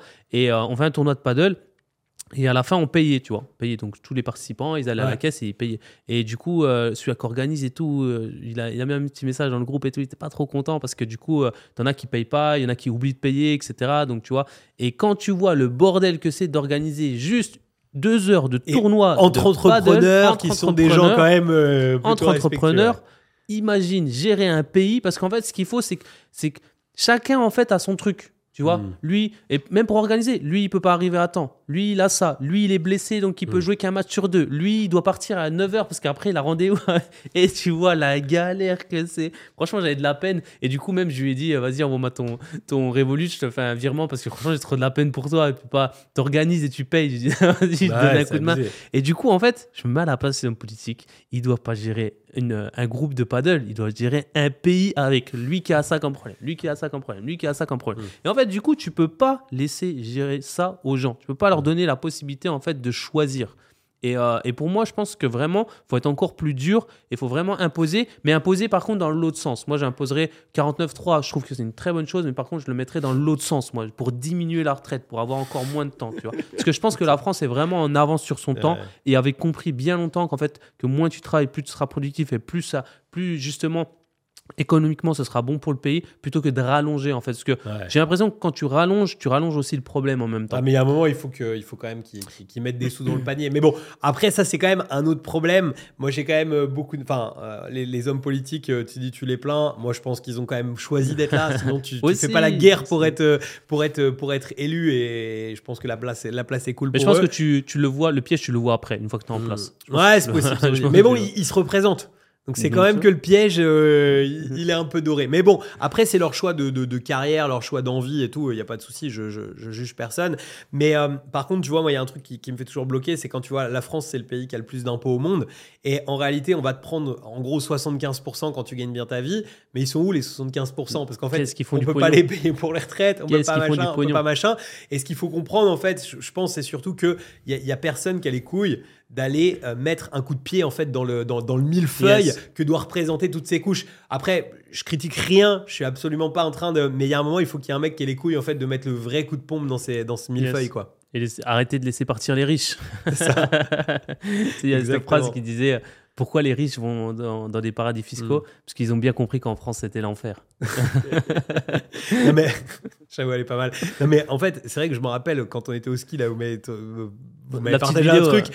une vidéo, c'était là euh, euh, c'était quoi Taxer les riches comme ça. C'était, riches. c'était ouf. Enfin, je veux dire, on en est arrivé à un truc aujourd'hui où, où c'est, c'est, je sais pas qui crée ça, mais en tout cas, euh, pas mal les médias, etc., je pense, mais où on a une espèce de division où en fait, on, on te montre toujours un ennemi. Et ça, je pense, ça vient même tu sais, d'Hollywood à la base. C'est-à-dire qu'en fait, on a été, on a grandi avec c'est noir ou c'est blanc, c'est les gentils ou les méchants. Et en fait, quand quand il y a un truc qui nous arrive pas bien, il faut toujours désigner un méchant. Donc en fait, là, bah, soit le méchant, c'est le gouvernement, soit le méchant, euh, c'est euh, c'est les riches. Mais en fait, il y a un moment, le méchant, il faut le comprendre, c'est le système en fait en lui-même qui est qui est teubé à la base en fait. Simplement. ça. Non, c'est ça. Et encore, toi, tu as la chance, parce que tu sais, à Hollywood, euh, c'est souvent le russe qui, est, euh, qui est le méchant dans le film, tu vois. Et moi, avec ma tête de russe, tu vois, j'ai bien. J'avoue, c'est pas mal. C'est ça qui a la tête de méchant. ouais. C'est énorme. savoir, c'est qu'ici, tout le monde parle en russe. C'est bizarre, tu vois. En Ah France, ouais en France tout le monde. Un peu d'allemand, des fois, mais, euh, mais en général, les gens savent, diraient que je suis français. Mais ici, à Dubaï, c'est un truc de fou. Ils Ils parlent. tous pour un russe. ils me parlent même pas en anglais, ils me parlent en russe directement. Ils sont persuadés que je suis, euh, que je suis russe. C'est marrant, tu sais, mon associé Fabien, là, que j'ai sur, euh, sur un, autre, un autre business, c'est marrant aussi quand on s'était retrouvé en Ukraine, tout ça, les gens pensaient qu'il était russe. Ah ouais? C'est Ah, marrant. je- Ouais, j'aurais pas, j'aurais pas dit. Euh, Mais il est un peu blond comme toi quand Ok. même. Enfin, pas, pas, pas autant, mais, mais quand même, quoi. Effectivement, c'est marrant. Moi, j'avoue, on me, on me parle pas, moi. t'as pas, t'as pas d'origine, toi. Ça, moi, j'ai T'as pas d'origine. moi. Tout va bien. Mais euh, yes. Bah écoute, je pense que c'était une très très bonne session. Je, je sais pas ce que vous en pensez. D'ailleurs, mettez-nous dans les commentaires euh, si vous avez aimé, qui vous avez envie de voir, euh, etc., etc. Est-ce que vous voulez qu'on fasse ça toutes les semaines? Est-ce que vous voulez qu'on fasse ça encore plus? Yes. Bref, tout ce que vous avez l'instant, on n'a envie. pas encore décidé du rythme, etc. Ça va venir au fur et à mesure aussi, Mm. euh, suivant le- la trend, etc. On verra, ça. on verra ça. Les Euh, sujets aussi, mettez-nous s'il y a des aussi, sujets en particulier, vous avez envie d'avoir notre avis sur certains sujets. On peut parler encore plus d'entrepreneuriat si vous avez envie, on peut rentrer plus dans le détail de certaines choses. On peut aussi parler beaucoup plus de gonzesse et de je ne sais quoi. Il n'y a pas de problème en fait, c'est vraiment tout le délire de ce, de yes. ce podcast. D'ailleurs, tu sais que j'ai appris l'anglais euh, grâce à, à Tinder, moi. Ouais, mais ça m'étonne pas et t'étais pas le seul, effectivement. Non, c'est le meilleur moyen pour moi. d'a- Je sais pas, moi j'ai trop du mal avec ces trucs-là de, de prof en ligne ou, ou de justement séries Netflix en anglais et tout. Et moi, le meilleur truc pour apprendre l'anglais, c'est tu vas dater sur Tinder des, euh, bah, des, des, des, des personnes qui, qui parlent anglais en fait. Parce qu'en fait, t'as pas le tu choix. parler quoi. La, la femme, elle est devant toi, tu la dates, elle est, elle est en rendez-vous avec toi. Elle te parle anglais. Un, tu es obligé d'être hyper attentionné parce que sinon tu vas passer pour un con et du coup ton date il est mort. Et deux, tu dois savoir quoi répondre, tu vois. Et c'est là où franchement tu t'améliores de 1000% quand tu dates. Euh, souvent les, les Russes en plus que les alors pas les British parce qu'ils parlent anglais tu comprends rien du tout les Russes ça va ils ont un petit accent et tu les comprends bien ils francisent un petit peu tu sais comme euh, Ouais. enfin ils, ils russophobes on va enfin non, pas russophobe ça va pas aller le mot mais Russophone, mais. il euh, est russophone euh, leur, euh, leur, euh, leur anglais, on va dire. Et, euh, et du coup, tu comprends, en fait, ils font de la traduction d'anglais. Ils font pas du parler anglais comme Ouais. les British. Et, euh, et ça, c'est le meilleur moyen. c'est pense, ma femme qui disait ça, qui m'a dit plein de fois le meilleur moyen d'apprendre euh, l'anglais, c'est sur l'oreiller. Effectivement. tu vois. Mais euh, moi, j'ai appris différemment, mais j'ai appris pas mal ouais, avec série Netflix. Mais en fait, j'ai un petit tips pour ceux qui ont envie c'est que c'est horrible en fait. Moi, je mettais une série Netflix en anglais, donc anglais sous-titré anglais, les gars, hein, sinon vous apprenez rien. Anglais sous-titré anglais, et en fait, genre au bout de une minute, mon cerveau il pétait les plombs. Tu vois, c'est genre impossible parce qu'il faut savoir, je suis arrivé à Dubaï, je parlais pas un mot non plus d'anglais, un peu comme toi d'ailleurs. Et, euh, et en fait, mon cerveau il pétait les plombs. Mais en fait, je me suis forcé, tu sais, à chaque fois que je me remettais à regarder Netflix à l'époque, mais en fait, à chaque fois, je me mettais même que une minute, mais au moment où mon cerveau il pétait les plombs, je, re- je reswitchais en français. Et en fait, au bout d'un certain temps, au bout de quelques, mais pas longtemps, hein, je me suis retrouvé à réussir à regarder full Yes. en anglais. Et aujourd'hui, je regarde n'importe quel film en anglais, euh, aucun souci, je, je comprends tout, etc. Et le, mais franchement, ça s'est fait en réalité en six mois, peut-être. En six mois, je savais euh, bien mieux parler anglais, quoi. Yes. J'en ai regardé une quand même de série euh, Netflix. C'était En anglais Ouais, c'était Emily, Bravo. Emily in Paris. Parce qu'en fait. Ah, euh, c'est facile, il y avait beaucoup ouais. de français dedans. ouais. Non, mais c'est en plus, non, c'était juste parce que quand euh, tu c'est- mets le. Attends, c'est une série de gonzesses. Ouais, c'était avec une, une copine, on, on avait regardé ça. Ah. Et du coup, du coup, en fait, c'était tellement casse-tête de l'entendre parler en français, parce qu'elle a une voix affreuse, en fait. Le doublage, franchement, ce qu'on fait la série, le doublage, il est juste affreux, les gars. Arrêtez vos conneries. Et du coup, en fait, t'es obligé de l'écouter en anglais, cette série-là. Et c'est une petite série, il n'y a qu'une saison, c'est très rapide, mais, mais euh, c'est la seule que j'ai regardée en anglais, tu vois. Énorme. Ok, excellent, excellent. Bon, bah écoute, ce podcast Yes. touche à sa fin, je crois. Parfait, parfait. Pour finir, euh, comment on va, on va finir ce podcast? On va finir sur une petite citation? Est-ce que tu as une citation favorite? Euh, une citation, une citation, une citation. Là, tu me prends de court. Euh, me vient pas comme ça. Toi, je sais que tu es le roi de la punchline. Je sais que tu vas Yes. nous en sortir une euh, dans la Et je l'ai pas foulée. préparé. Non, moi j'ai toujours. En fait, j'ai toujours une, une citation que j'aime bien c'est Tout vient à point à qui sait le prendre. Et non pas à qui sait attendre. Pas mal. Tout vient à point. Qui sait le prendre Je pense qu'on peut euh, terminer là-dessus. Yes. Impeccable. Eh ben, Merci. En tout cas, merci à vous tous euh, pour ce. Voilà, vous êtes les, les testeurs, les AB testeurs, on va dire, pour ce premier. si vous êtes encore là podcast. au bout de, je ne sais- effectivement, c'est que c'est que c'était Pour ce cool. premier podcast d'une longue série, en tout cas. Et on vous remercie de votre attention. N'hésitez pas à nous poster un petit commentaire, à nous lâcher un petit Ouais, les petits bleu. pouces. Et puis, on se dit euh, rendez-vous dans le prochain épisode. Ciao les amis.